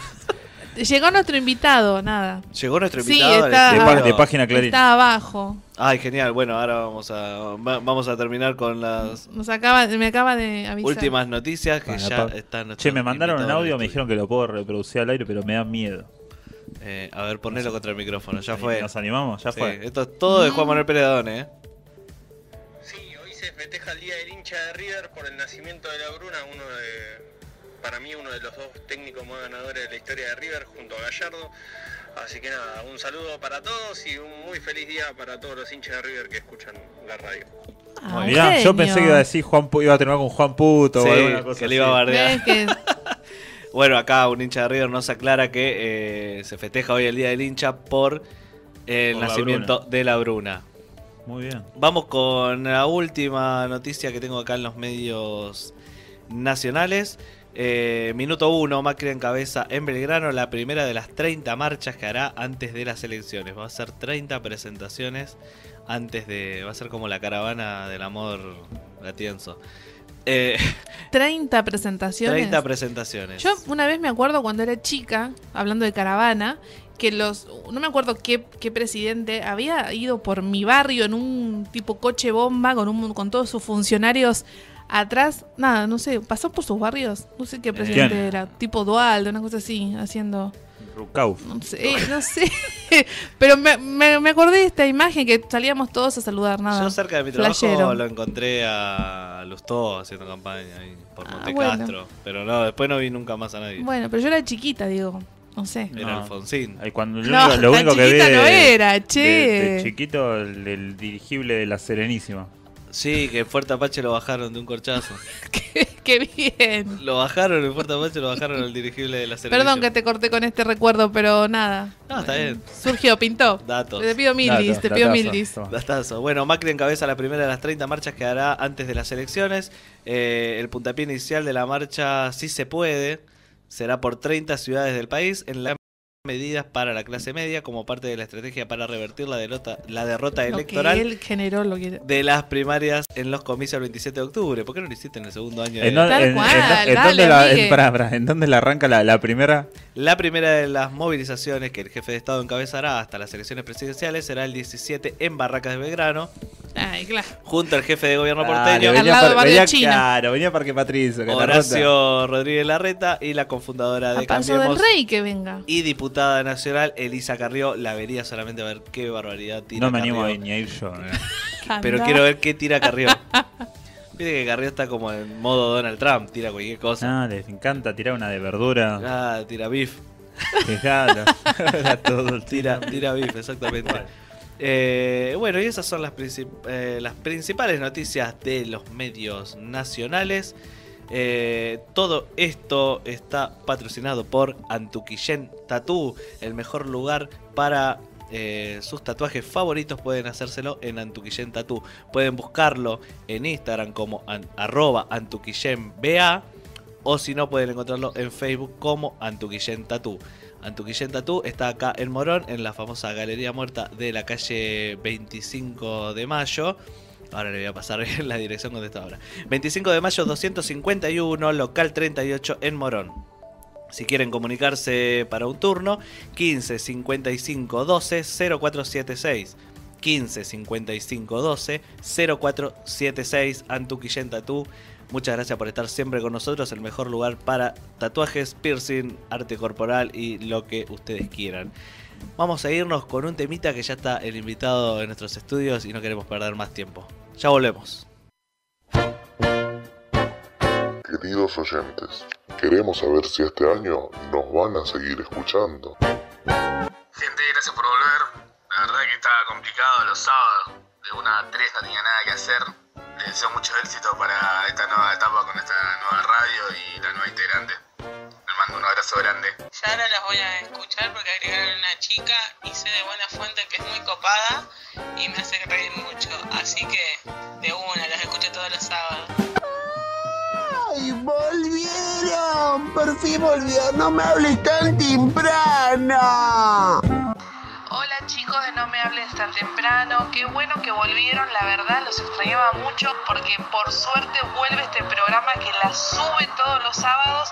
Eso sí, no vayan a sacar el tema anticool porque ahí se pudre. La verdad que esa sección la estoy esperando con muchas, pero muchas ganas. Yo escucho No me hables tan temprano, al igual que ella, su novio, su exnovio, Gachi Pachi y estos dos pelotudos de Sagitario que están acá. No me hables tan temprano. Un programa que aún necesita su amor.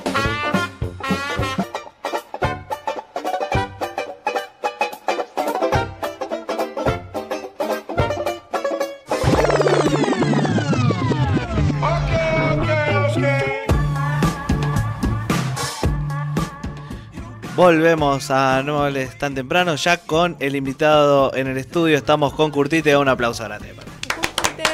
Vamos. Curtite, un artista, ¿no? No solamente. No, no, no, te quería definir solo como músico. Eh, Buenísimo. ¿Te consideras así como un artista más amplio o, o preferís, eh, bueno, soy músico que le gusta hacer otras cosas? Me gusta no ser nada, directamente. ¿Te gusta no hacer nada? Como... Sí, porque viste que eh, obviamente que estoy en el, en el rubro de, de la música y del teatro, pero me pasa eso que, que, mm, como el género, viste, ya se... se ¿Para qué encasillarse? ¿Para qué se no? prostituyó tanto el, el- los, los casilleros, digo, ¿no? Que ya ser músico, viste, ya no sé qué es, porque ya no sé qué es. Como que me pasan esas cosas. Eh, sobre todo cuando veo otros músicos que digo, no, entonces yo no quiero ser músico, si ese es músico. Pero desde ese lado lo hablo, pero sí. eh, eh, soy músico y actor, digamos, así como para encasillarlo. ¿Y qué querés mostrar vos en lo que haces? ¿Qué, ¿Cuál es tu mensaje? Eh, muy bueno. Eh, y mi mensaje es eh, tratar de. Tratar de sacarse todo el, el bagaje que uno lleva encima, que uno lleva encima. Y. Sobre todo el, que, el que, que venimos arrastrando, ¿no? No el que es nuestro. Generalmente, después de una cierta edad, empezamos a, reaccionar y actuar eh, de modos que ya no son nuestros, de nosotros, ¿no? Sino que vienen de nuestra familia, del árbol genealógico, de, de lo que impone el sistema. de romper, ¿no? Eh, me parece que el mensaje sería, eh, dudo de esta realidad para ver otra realidad. ¿no? Como du- dudar un poco de todo.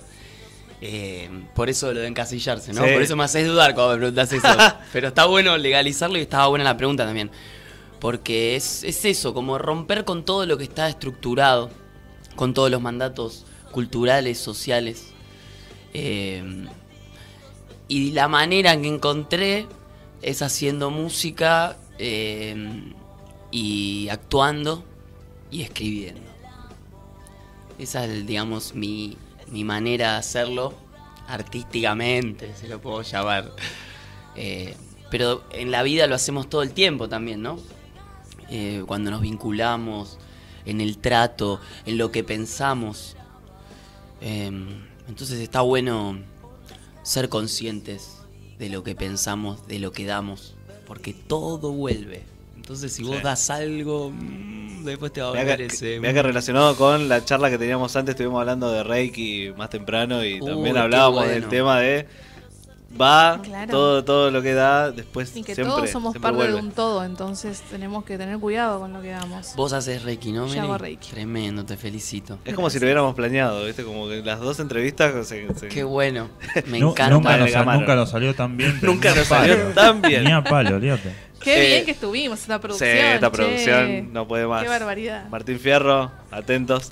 Eh, nosotros a, a Curtite ya, ya lo conocemos de otras entrevistas, eh, Meli también lo tuvo en su, en su programa, pero bueno, nuestros oyentes del otro lado por ahí eh, no lo conocen, lo están descubriendo, porque el público siempre se renueva, así que a mí me parece siempre bueno remarcar esto. ¿Por qué Curtite?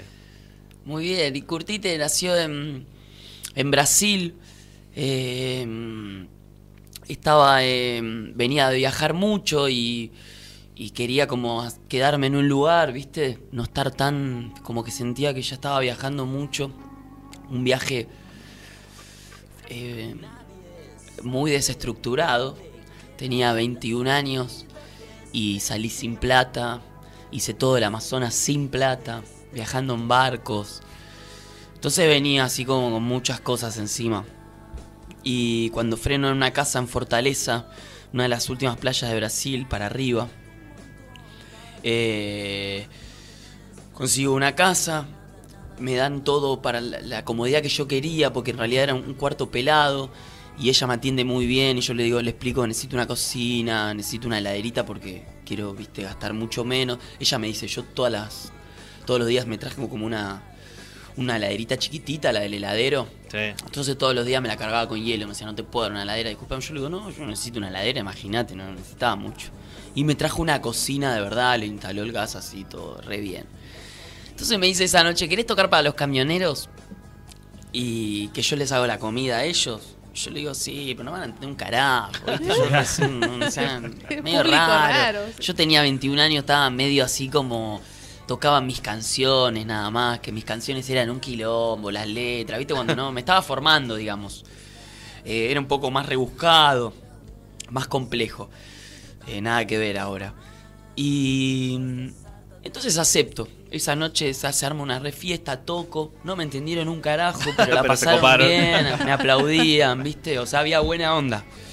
Y después de esa fiesta se me acerca el hermano de ella, eh, una persona así eh, muy, eh, eh, muy cálida. Y me empieza a hablar, ¿viste? Y se me empieza a hablar, hablar, hablar y de repente se larga a llorar cuando me estaba hablando. Yo no había entendido si la historia que me había contado la había entendido bien o no, ¿viste? Entonces le, le- le pido perdón y le digo, ¿me puedes repetir la historia más lenta? Que no puedo creer si es verdad lo que no quiero pifiar en lo que escuché, ¿viste? A ver si es tan real. Y el tipo me cuenta esta historia. Había entendido bien. Yo, él me cuenta que tenía una, mm, una nueva pareja y era eh, muy apasionado con el perro que tenía. Pero ya me dijo que lo trataba demasiado. Ya como un humano, ¿viste? Que a mí eso me encanta, ¿no? Pero bueno, entendí ahí cuando me contó esto el límite.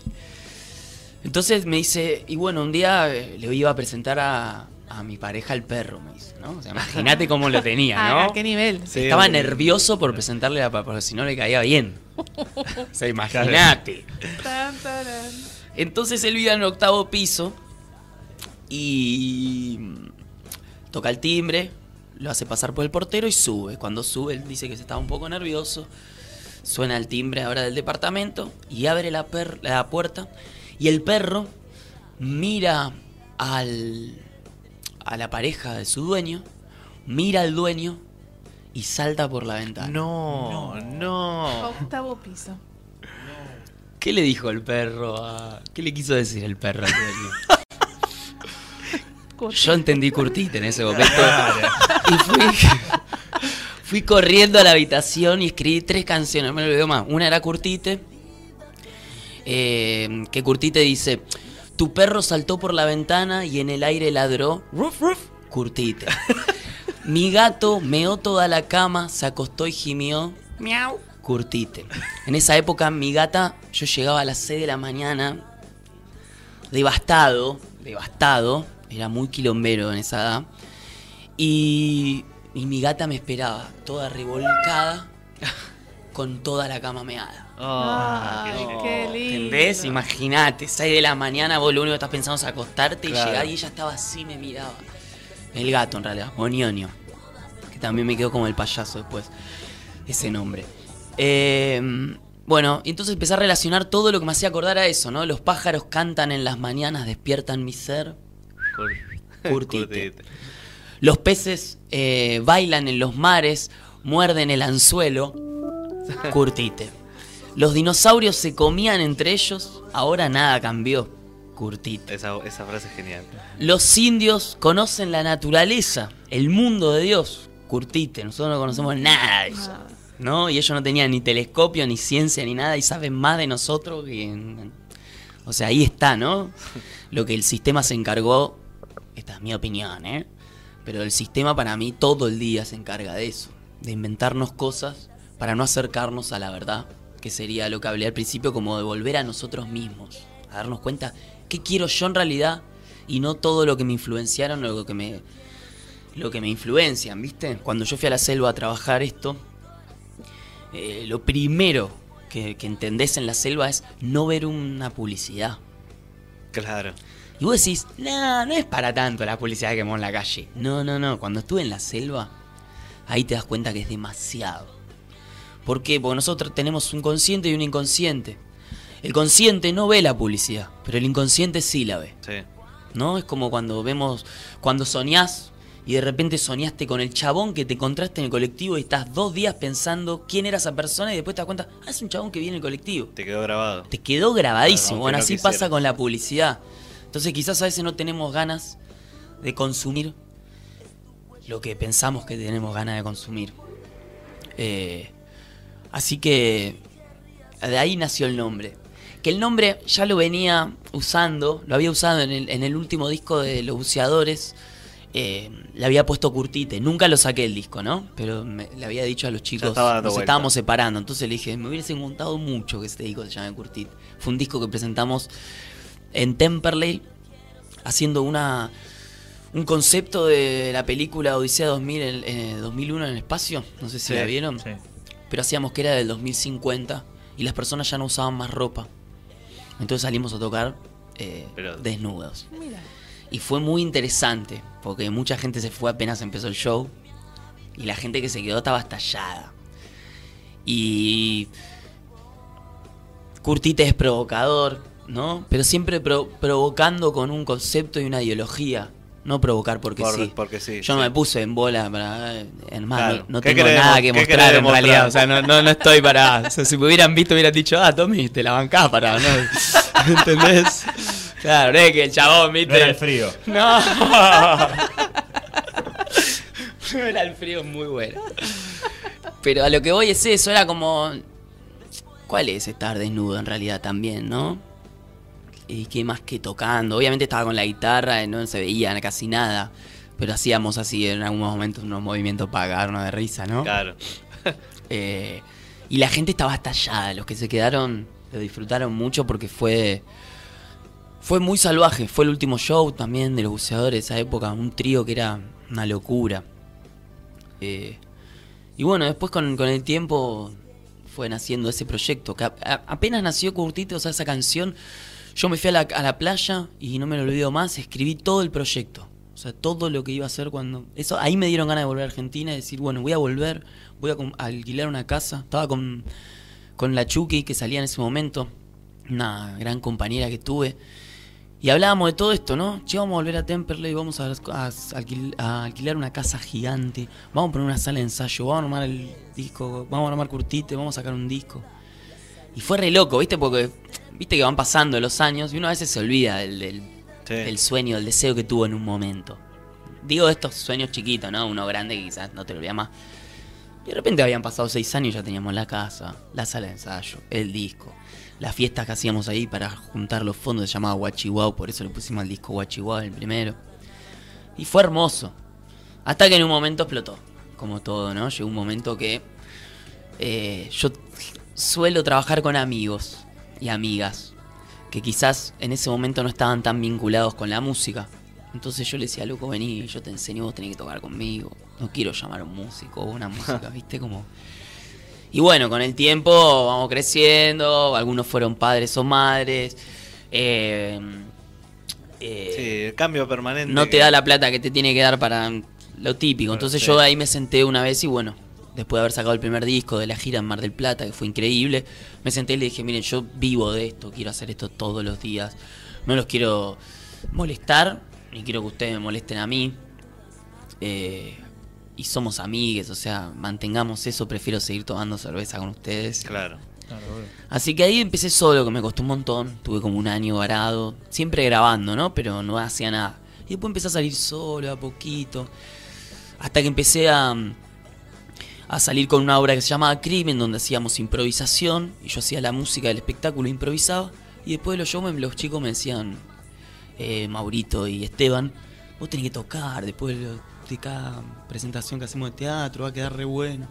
Y ahí empezó a salir un poco el curtite solo mezclado con teatro. Porque es como un unipersonal lo que hago.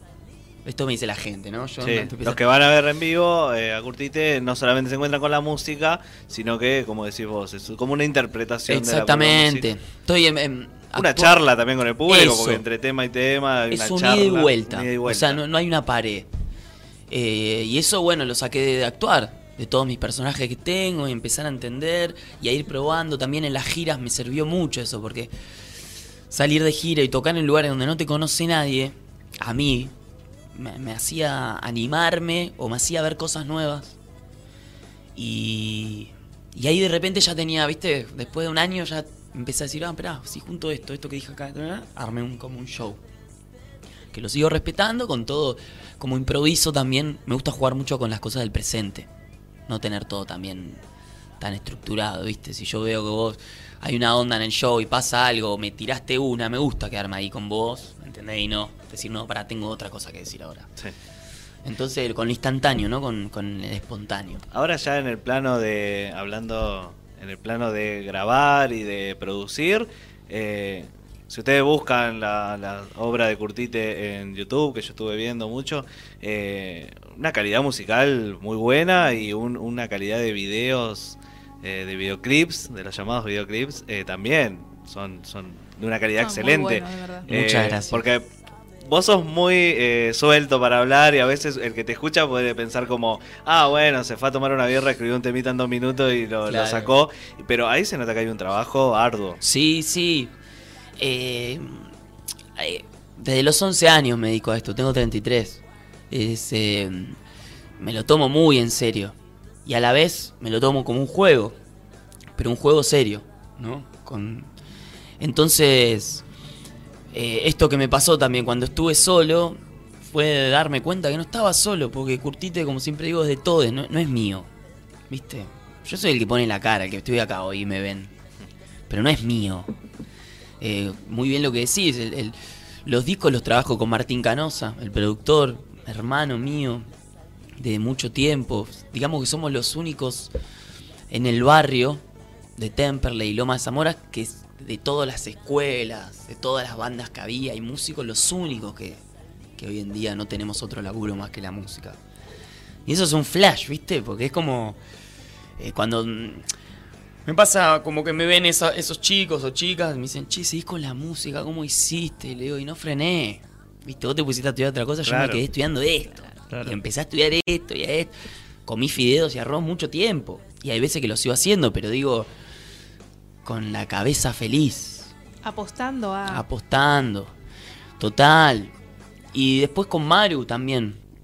Que no es casualidad que sean leoninos los dos, me estoy dando cuenta en este momento. Como nuestro operador ahí del otro lado, un leonino más. Me gusta, me gustan leoninos. Muy laburadores, muy laburadores. Muy, muy laburadores, totalmente. Eh, y bueno, con Maru trabajamos los videos. Eh, yo soy muy rompebolas con los videos. Lo admito. Eh, hicimos la salida de este trip. Le quemé la cabeza cuando lo hicimos porque me lo mostró y le dije, no, quiero otra cosa. Con Bombón me pasó lo mismo, lo trabajamos con Juan, otro amigo. Y ya después cuando hicimos magia la agarré a Maru y le dije, mira Maru, no te voy a decir nada de este video. Quiero que, o lo hagas vos sola. ¿Viste? Yo voy, voy hago todo lo que vos me digas. Delegaste, ahí Te- delegaste. Sí, y fue lo mejor que hice, porque de, de a partir de que ahí delegué, sus videos me gustan cada vez más. No le tengo que decir nada además. Algo que lo filmamos. Magia lo filmamos en San Marcos Sierra. eh, que, había- que habíamos estado con ustedes antes, ¿se acuerdan? Sí, que sí. ahí eh, bueno, ese viaje fue espectacular, esa gira de Córdoba a Rosario fue muy, muy mágica. Que hago un paréntesis, también me empezó a pasar eso, como con el nombre que le puse a la banda, a Curtite.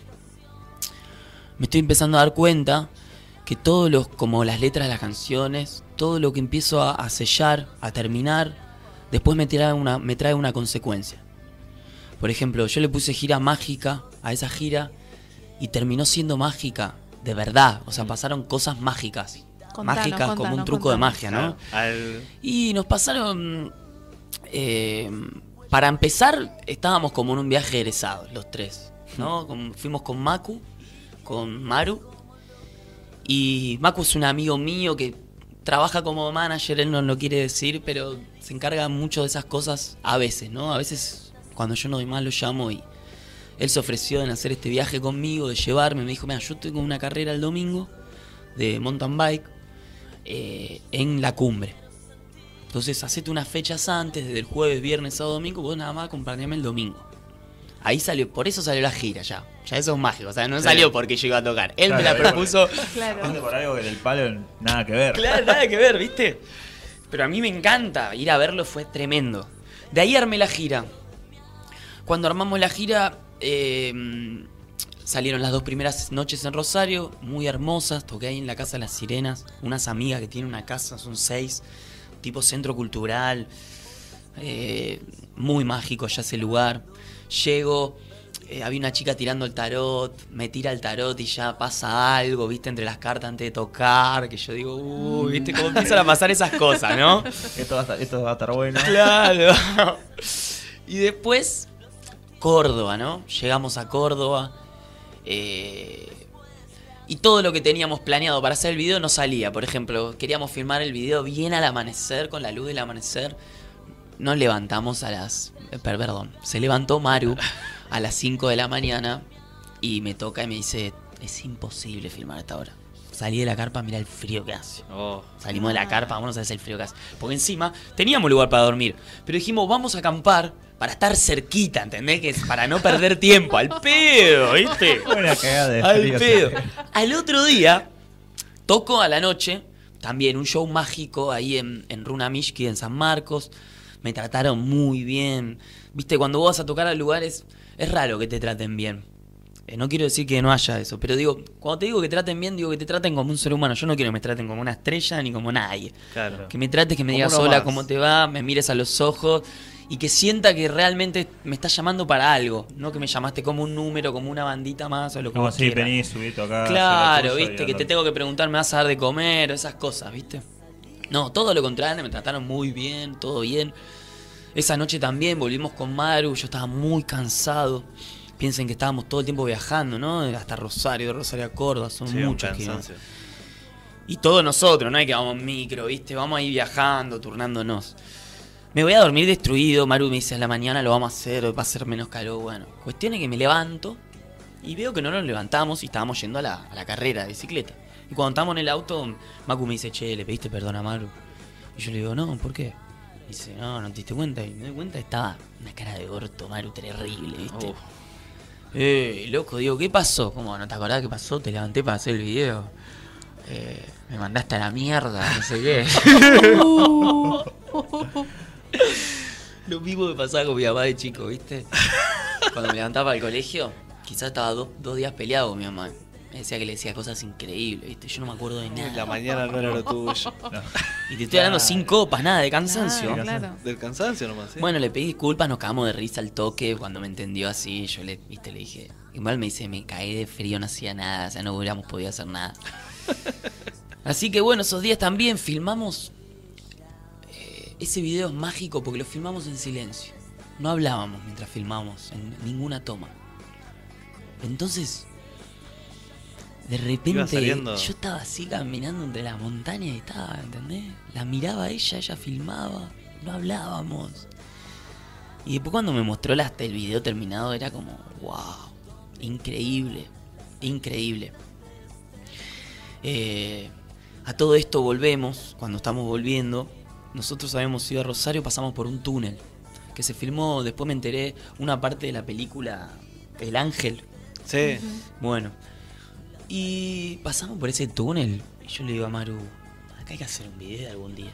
Y dice, ¿lo dónde hay que hacer ahora? Si no, le digo, pero qué canción, no, no- no- viste, nosotros generalmente con los videos, generalmente, una- vamos viendo, viste, a qué nos vamos a acercar. Buscamos paisajes en la compu, a qué nos vamos a acercar, buscamos algún video para eh, quizás eh, no copiamos Ah, lo que está hecho, pero sí podemos llegar a copiar eh, la lentitud, la velocidad, si hay muchos cambios. Claro. Eso nos gusta, ¿viste? Como tener referencias. Le digo, ¿y cómo hacemos? Y dice, no sé, elegí un tema que, que- que te pienses que va con el túnel. Bueno, justo se me ocurre algo, que algo habla de eso de resucitar, de estar en el subsuelo y salir. Y bueno, nos quedaba una hora el lunes a la mañana.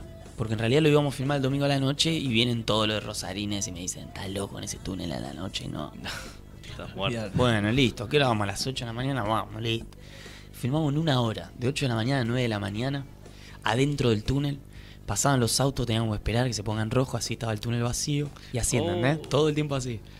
Pero con ella, En una hora. en una hora, tenemos una, una química que era todo así, ¿viste? Es como aprovechamos todo.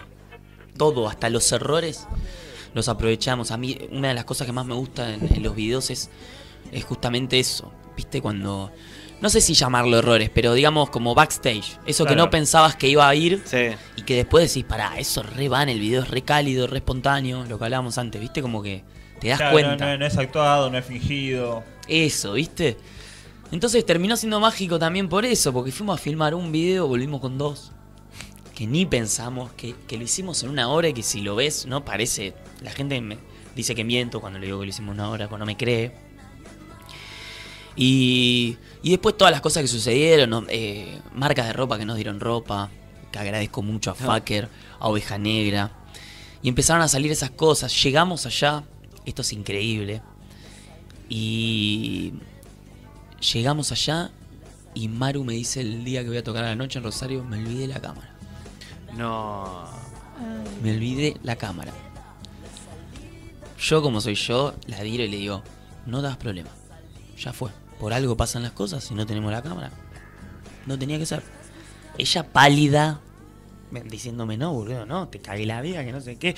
Que no, yo le digo, no, Maru, ya está. Le digo, además estoy por tocar, mamita. Le digo, estoy por tocar, vos vení con Claro, esta no me- noticia. Claro, Todo- no me interesa. a mí no me pesa, pero que no te pesa a vos, boludo. Si no me pesa a mí, ¿por qué te va a pesar ahora? No, porque, porque vos me estás llamando a mí, yo sé.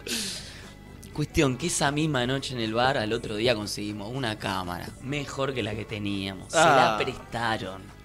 Nos fuimos hasta Córdoba. Una persona que no conocíamos, volvimos, se la devolvimos. Por eso le digo que pasaron todas cosas que. Claro, eh, Es magia, increíble, magia sí. pura. Magia, ¿viste? Y eso también de, de- de aprender eso que yo lo aprendí con los años, ¿viste? Nunca, cuando te llega la peor noticia, tenés que caer en la trampa de caerte. Porque perdés toda racionalidad. En cambio, vos, ¿viste? Cuando vos te vienen con la peor noticia, vos tenés que respirar y pensar que no es la peor noticia. ¿Viste? Igual no era la peor noticia, ¿no? No. O sea, para mí.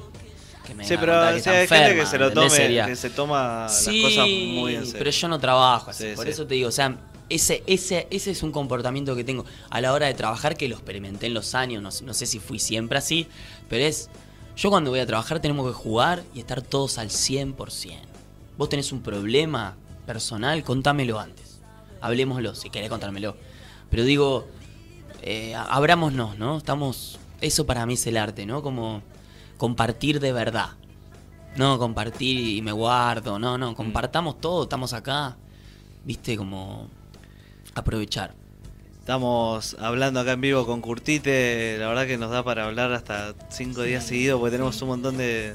Siempre da para, para una charla enorme. El 4 de octubre va a estar saliendo ya en todas las tiendas digitales Ave Fénix, el segundo disco de Curtite, con, con algo, con eh, bombón, magia, tri- eh, salida de este trip, de estos temas de los que estaba Algo hablando. Me fascinó. Qué Que- Me fascina esa Esto que yo digo que, que tienen unos videos espectaculares en, en YouTube, busquen Curtite en YouTube, que, que la verdad que es espectacular. El 19 de octubre la presentación oficial en Cultura del Sur Temperley, ahí tu Temperley querido. Sí, el Temperley. Siempre, siempre las presentaciones y todo ahí por, por el Temperley que, que es cercano. Eh, va a contar con los invitados que estuvieron en el disco. El- y el 5 de noviembre, esto me, esto me mata. El 5 de noviembre, Curtite presenta su primer libro, Ojo conmigo. Eh, oh, eh, espera, creo que está bien escrito ahí. Eh, Ojo conmigo, no, yo ni mío. Ojo conmigo, ni yo ni mío. Ah, está, estaba mal escrito. Qué bueno, eso habla un poco de eso. Cuando escribí Curtite, en ese libro, eh, que les digo que escribí esa canción, eh, en la tapa había puesto Ojo conmigo, ni yo ni mío. Ahí había quedado, ¿viste? Y siempre dije, un día voy a sacar un libro, se va a llamar así. Eh, eh, y bueno, ¿Y se viene es el este libro, libro? ya. ¿Y qué podemos contar? Y el libro realmente es un naufragio de, de muchas cosas que, que escribí y que un día las junté. Y traté de armar eh, como una historia. Donde en esa historia que empieza el libro hay desde bajadas de línea, desde relatos, desde cuentitos, titititos, chiquititos. Y hasta hay eh, eh, ensayos, ¿no? O, o, mm, o una manera de pensar que tuve un día y escribí esa manera que- de pensar. Me encantó el libro, la tapa la hizo Maru, que también es un flash. El, disco de Ave Fénix, habíamos, estaba, lo, veníamos trabajando hace mucho y yo no sabía qué hacer con las tapas. En un momento los- lo iba a hacer Bombón, que es la, la, que actúa en el video, que es para ella el tema, es el Bombón.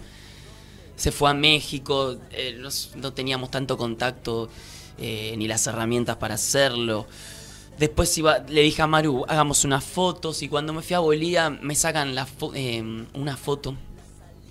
eh, Fabri, allá, que lo conozco, impresionante, lo conocí en la plaza, me llevó, viste, por toda La Paz a recorrer, a sacarme fotos, a laburar. Me dijo, quiero laburar con vos. Yo le dije, buenísimo, me vendría re bien, hagamos unas fotos, perfecto, hacemos unas fotos. Y quedó una foto ahí que dije, esta es la tapa del disco. Ave Fénix, ¿viste? Es eso que... eh, que por ejemplo muchos me decían, ay, pero Tommy en esa tapa, en esa foto no, no pareces ni varón ni mujer, me decían, ¿viste? Florcita. Y a- claro, y a mí eso me encantó. Claro. Porque más allá de que yo tengo eh, re... No sé si re, pero digo, mm, eh, mi sexualidad la tengo súper... eh, sé lo cuál es, ¿viste? Sé lo que me gusta. Sí. Digo, siempre me pasó eso. Al ser... al tener mu- mucho... El lado femenino a flor de piel, es una persona que siempre me pasó de chiquito, me, me tiraban comentarios con eso, ¿viste? Pero claro, después me veían con una chica y flasheaban, era como, bueno. Después se pensaban que era un gay reprimido, ¿viste? y yo probé de todo, la verdad, en la vida, hasta que estoy acá. Ya sé lo que me gusta y lo que no me gusta. Eh, pero me gusta eso que genera, ¿viste? Otra vez lo de que hablamos de la provocación, ¿no? Porque también hay gente que me dice, che, con esa foto no te vas a levantar a ninguna chica, ¿viste? Esos comentarios. No, qué Ay, qué comentario. que, viste, que, que yo lo que aprendí con todo esto del feminismo y con todo lo que está surgiendo, gracias a Dios, en este país que está muy latente. Es uno de los pocos países que pasa eso y eso está muy bueno. Sí, está muy bueno. Que siempre fue así igual en la historia. Eh, digamos, entiendo dónde viene ese comentario, ¿no? Como... Obviamente. Sí, no me obviamente. enojo, ¿viste? Obviamente. Hay comentarios y comentarios. Pero digo, eso me, me gustó. Dije, bueno, esto va a servir entonces. Si a vos te confunde eso, mejor. Porque te vas a tener que pensar. Claro, te hace ruido. Claro, si te hace ruido, viste, pensalo. Porque a vos, ¿por qué te hace ruido, viste? Es como cuando el otro día me enteré, viste, que ya ahora en el documento no, eh, eh, no puedes poner el sexo si querés. Sí, Ujú. es verdad. Entonces se lo cuento en mi casa y dice que hincha pelota. Me dice mi viejo, ¿para qué? Le digo, pero ve, le digo, que a vos te molesta. O sea, vos te molesta. Si yo vengo mañana y cambié eso en el documento, ¿a vos te molestaría? No. ¿Y por qué te molesta si te cuento que alguien lo hizo? Que, ¿entendés? que- que alguien que ni conoces. Entonces la tapa de Fénix me gustó por eso, que habla también de eso de resurgir, de volver a nacer y volver a empezar y morirte y volver a empezar, ¿no? Y de salir. Eh, así que con Maru, volviendo al tema, como no estuvo en la tapa, pero está en todo lo, lo que es el arte de tapa, lo hizo ella, la edición, todo, no, no la tapa de, de foto principal. eh, me había mostrado unos cuadros alucinantes de ella. Y le digo, Maru, esto es un flash, ¿no? Pero ahora escribí un libro, nada que ver con la música y te quiero a vos en la tapa, que nada que ver a los videos, pero hacemos un cuadro. Me hizo nueve cuadros para la tapa y me dio a elegir uno. Imagínate, yo lo podía creer. Elaboradora. Así que bueno, elegimos el- la tapa y, y bueno, también soy así, ¿viste? Saco todo junto, perdón, pero es así. Eh, se me va, ¿viste? Es como soy así. ¿En dónde lo Es el presentas mundo el del libro? Curtite. El libro lo voy a presentar el 5, que están súper invitados, espero que estén si pueden, en el estudio de ella, donde van a estar todos sus cuadros expuestos con el libro. Y vamos a hacer así unas, unas sorpresitas. Hay dos Ay, marcas bien. de alcohol importante que van a estar Ojo. ahí regalando. No, igual seguimos, seguimos en las redes, en, en Instagram te encontramos como arroba curtite, ¿no? Eh, Exactamente. Curtite sí, Curtite Curtite sí. guion bajo sí el Instagram, Curtite mayúsculas el Facebook, en Spotify lo pueden encontrar como Curtite. Ahí podemos ver. En YouTube. En ahí podemos YouTube ver también todo. el canal oficial que es Curtite Oficial. Gracias, men. Ahí podemos ver todo eh, para, para no olvidarnos, como claro, él tiene tantas fechas juntas. Vuelvo a repetir algunas. 4 de octubre va a estar saliendo en las plataformas digitales Ave Fénix. 19 de octubre la presentación oficial en el Cultura del Sur Temperley. Pero ahí, ahí te freno, que eso es importante porque vuelvo a tocar con banda después de cuatro años. Se armó la banda ahí eh, con dos chicas que conocí que son NASA y Cele de Mataderos, que las conocí en el viaje de, este, de Bolivia. eh, con Tichi en la batería, que era el batero de Curtite de antes, con Cartucho en las guitarras y Tiano C en el cinte y los teclados. Un show eh, como distinto. Venías de una forma Por y eso, ahora por eso, digo, el disco era imposible presentarlo Sí, así, sí. ¿no? Tiene, está, está todo, como decís vos, está todo muy trabajado yo lo vengo tocando solo, ¿sabes lo que es eh, cargar con eso? Y ahora voy a una sala de ensayo, no lo puedo creer que es todo toquen, ¿viste? Casi ni toco la guitarra, imagínate. Claro. Y, es hermoso. Y 5 de noviembre, la presentación del libro eh, de, Curtite, Ojo conmigo, ni yo ni mío. Eh, eh, un, un, artista todoterreno. Búsquenlo y sumérjanse en el mundo Curtite. Yo sé que estamos ya con, el tiempo ahí tirano. Eh, quiero hacer lo último, que son las la, 5 en cassette, que son el, el ping-pong, y, terminamos. Eh, tenemos así como un ping-pong de, preguntitas. Ping-pong. Preparado. Un ¿eh? ping-pong, un ping-pong cortito. Es, es, divertido. ¿Con qué personaje famoso, vivo o muerto, te gustaría salir a tomar algo? Con. Con Sebastián de Caro. Uy, altas anécdotas. Sí. Todo el día, y vos también tenés tus anécdotas. Sí, sí, pero las de él me interesan más. Una charla de tres días. Eh, ¿Qué sentís que es lo peor que tenés? Eh, que soy muy abierto. Muy abierto, así como de, de tirar las cosas así como yo pienso esto y si... No, Ah, no, de, estar muy abierto quiero decir que a veces me como cosas que no me tendría que Ah. haber comido. ¿No? Sí. Como que me abrí demasiado. Sí, Eso me dijeron que- en la selva mucho. El, el indio me decía, tené cuidado con eso. ¿Sentís que tenés algún talento inútil? ¿O algún talento inútil que digas que tengas? Como- No lo puedo contar el talento. Oh. inútil. Después de las 10. Eh, si pudieras tener un superpoder, ¿cuál te gustaría tener? Volar. Volar, volar. Volar. Es, volar es espectacular. Sí, sí, sí, volar. No tenés que estar en el micro, ¿viste? Como tenemos que filmar en tal lado. Bueno, No, y además, imagínate tomar una birra volando. que no se te caiga. No, no, no, muy, muy cuidado. Eh, ¿Tenés algún toc o manía? Eh, Filmar los videos. eh, mm, Viste que está la gente que no sé, pone Sí, los billetes sí. todos para el mismo lado. Es que justamente, viste, como te conté que eh, me doy cuenta de eso. Ahora volví con mi familia dos meses a vivir, viste. Se las regalo. Eh, Un beso grande encima- para toda la familia de Tommy. Los amo, ¿eh? En familia saben que está todo bien. La verdad que es un privilegio. Pero bueno, es, son Sí. 13 años de soledad y volver así, esto me pasa. Veo, veo muchas manías en ellos que yo no tengo, con la ropa, con esas cosas. Ah, sí. La verdad que no, no tengo manía. Sí me molesta si estamos tomando una coca y la dejas eh, destapada. Pero no sé si es Eh, una manía. es pero una manía, te la digo, te digo, che, la coquita. Se- se va a ir. Se va a ir. Y última pregunta del ping-pong acá de No me hables. Eh, algo que te gusta pero que te da vergüenza admitir. Chan, Como, chan, y, chan. ¿Viste como los que dicen, y ya te escucho sí de Luis Miguel y soy fan? ¿Viste como el que te dice? bueno, así escucho mucha música. Eh, me- pero no me da vergüenza, por ejemplo, decir Ahora se me- liberó mucho. Me gusta Ahora- Luis Miguel. Eh, algo que me guste y me dé vergüenza. O que digas que es raro, no sé, viste, como yo tengo un amigo que come fideo con tuco y le pone mayonesa. Ay, sí, eso es un asco. Eh, mm, Algún gusto así loco que diga, sí, yo tengo este gusto. ¿no? ¿Te gusta la crema del cielo? no, la, la verdad me gustan las cosas asquerosas, quizás. Que mucha gente me doy cuenta que, uy, eso es una... No, esto, perdón. Muy buena. Muy Oh. buena que me la pude acordar. Atención. Me gusta cagar con la puerta abierta del baño. Y hablando con alguien. Sí. ¿Se entiende? Sí, Si estamos sí, en- sí. yo te- Una- una- y sí, se una puede. ¿no? No es que lo Claro. haga así. Pero digo, si yo estoy en mi casa y hay alguien en el living con mucha confianza, le digo, ¿te molesta si voy al baño y seguimos hablando? Claro, Claro. sí. Tirando la cadena al toque, que no haya nada de olor, nada, ¿no? Digo, Pero con la puerta abierta mientras estás hablando, sí. que conozco una persona de mi familia que le daría mucha vergüenza decirlo que él lo hace igual. Y me di cuenta, uno de mis hermanos. Esas fueron las eh, el ping-pong de las 5 sin cassette que hacemos acá en No Me Tan Temprano, esta vez con Curtite que estuvo acá en nuestros estudios. Vuelvo a recordar, el 4 de octubre sale Ave Fénix eh, para escuchar en las plataformas digitales, el segundo disco de Curtite. El 19 de octubre, presentación oficial en Cultura del Sur Temperley con banda, con, con la nueva banda de Curtite va a estar presentando eh, el disco Ave Fénix. Y el 5 de noviembre presenta su primer libro, Ojo conmigo, ni yo ni mío, el libro de Curtite, así que sumérjanse en todo este mundo curtidiano. Podría Muchas decir. gracias. Eh, muchas gracias por estar acá con nosotros. El tiempo se nos fue, nos pasamos un poquito de, de- de las 3 de la tarde. Teníamos, sí, sí, ahora cuando terminamos cerramos con el, con el tema, con el tema de Curtite, nos vamos a ir con un tema de él, pero bueno, vamos a cerrar el programa del día de hoy. Muchas gracias a todos los que estuvieron del otro lado, escuchándonos, siguiéndonos, mandando mensajes.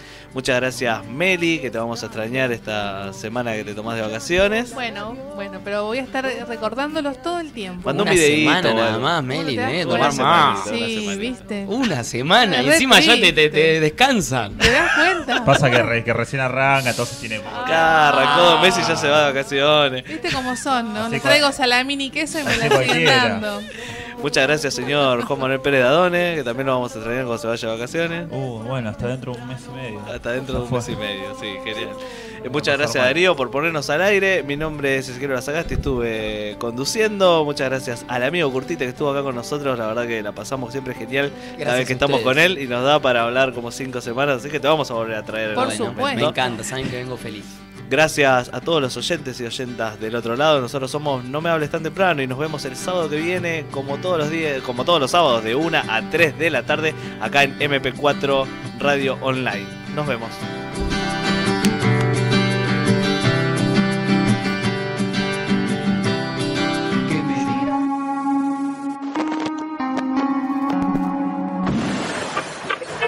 Nadie sabe dónde queda la salida de este trip. La salida de este trip.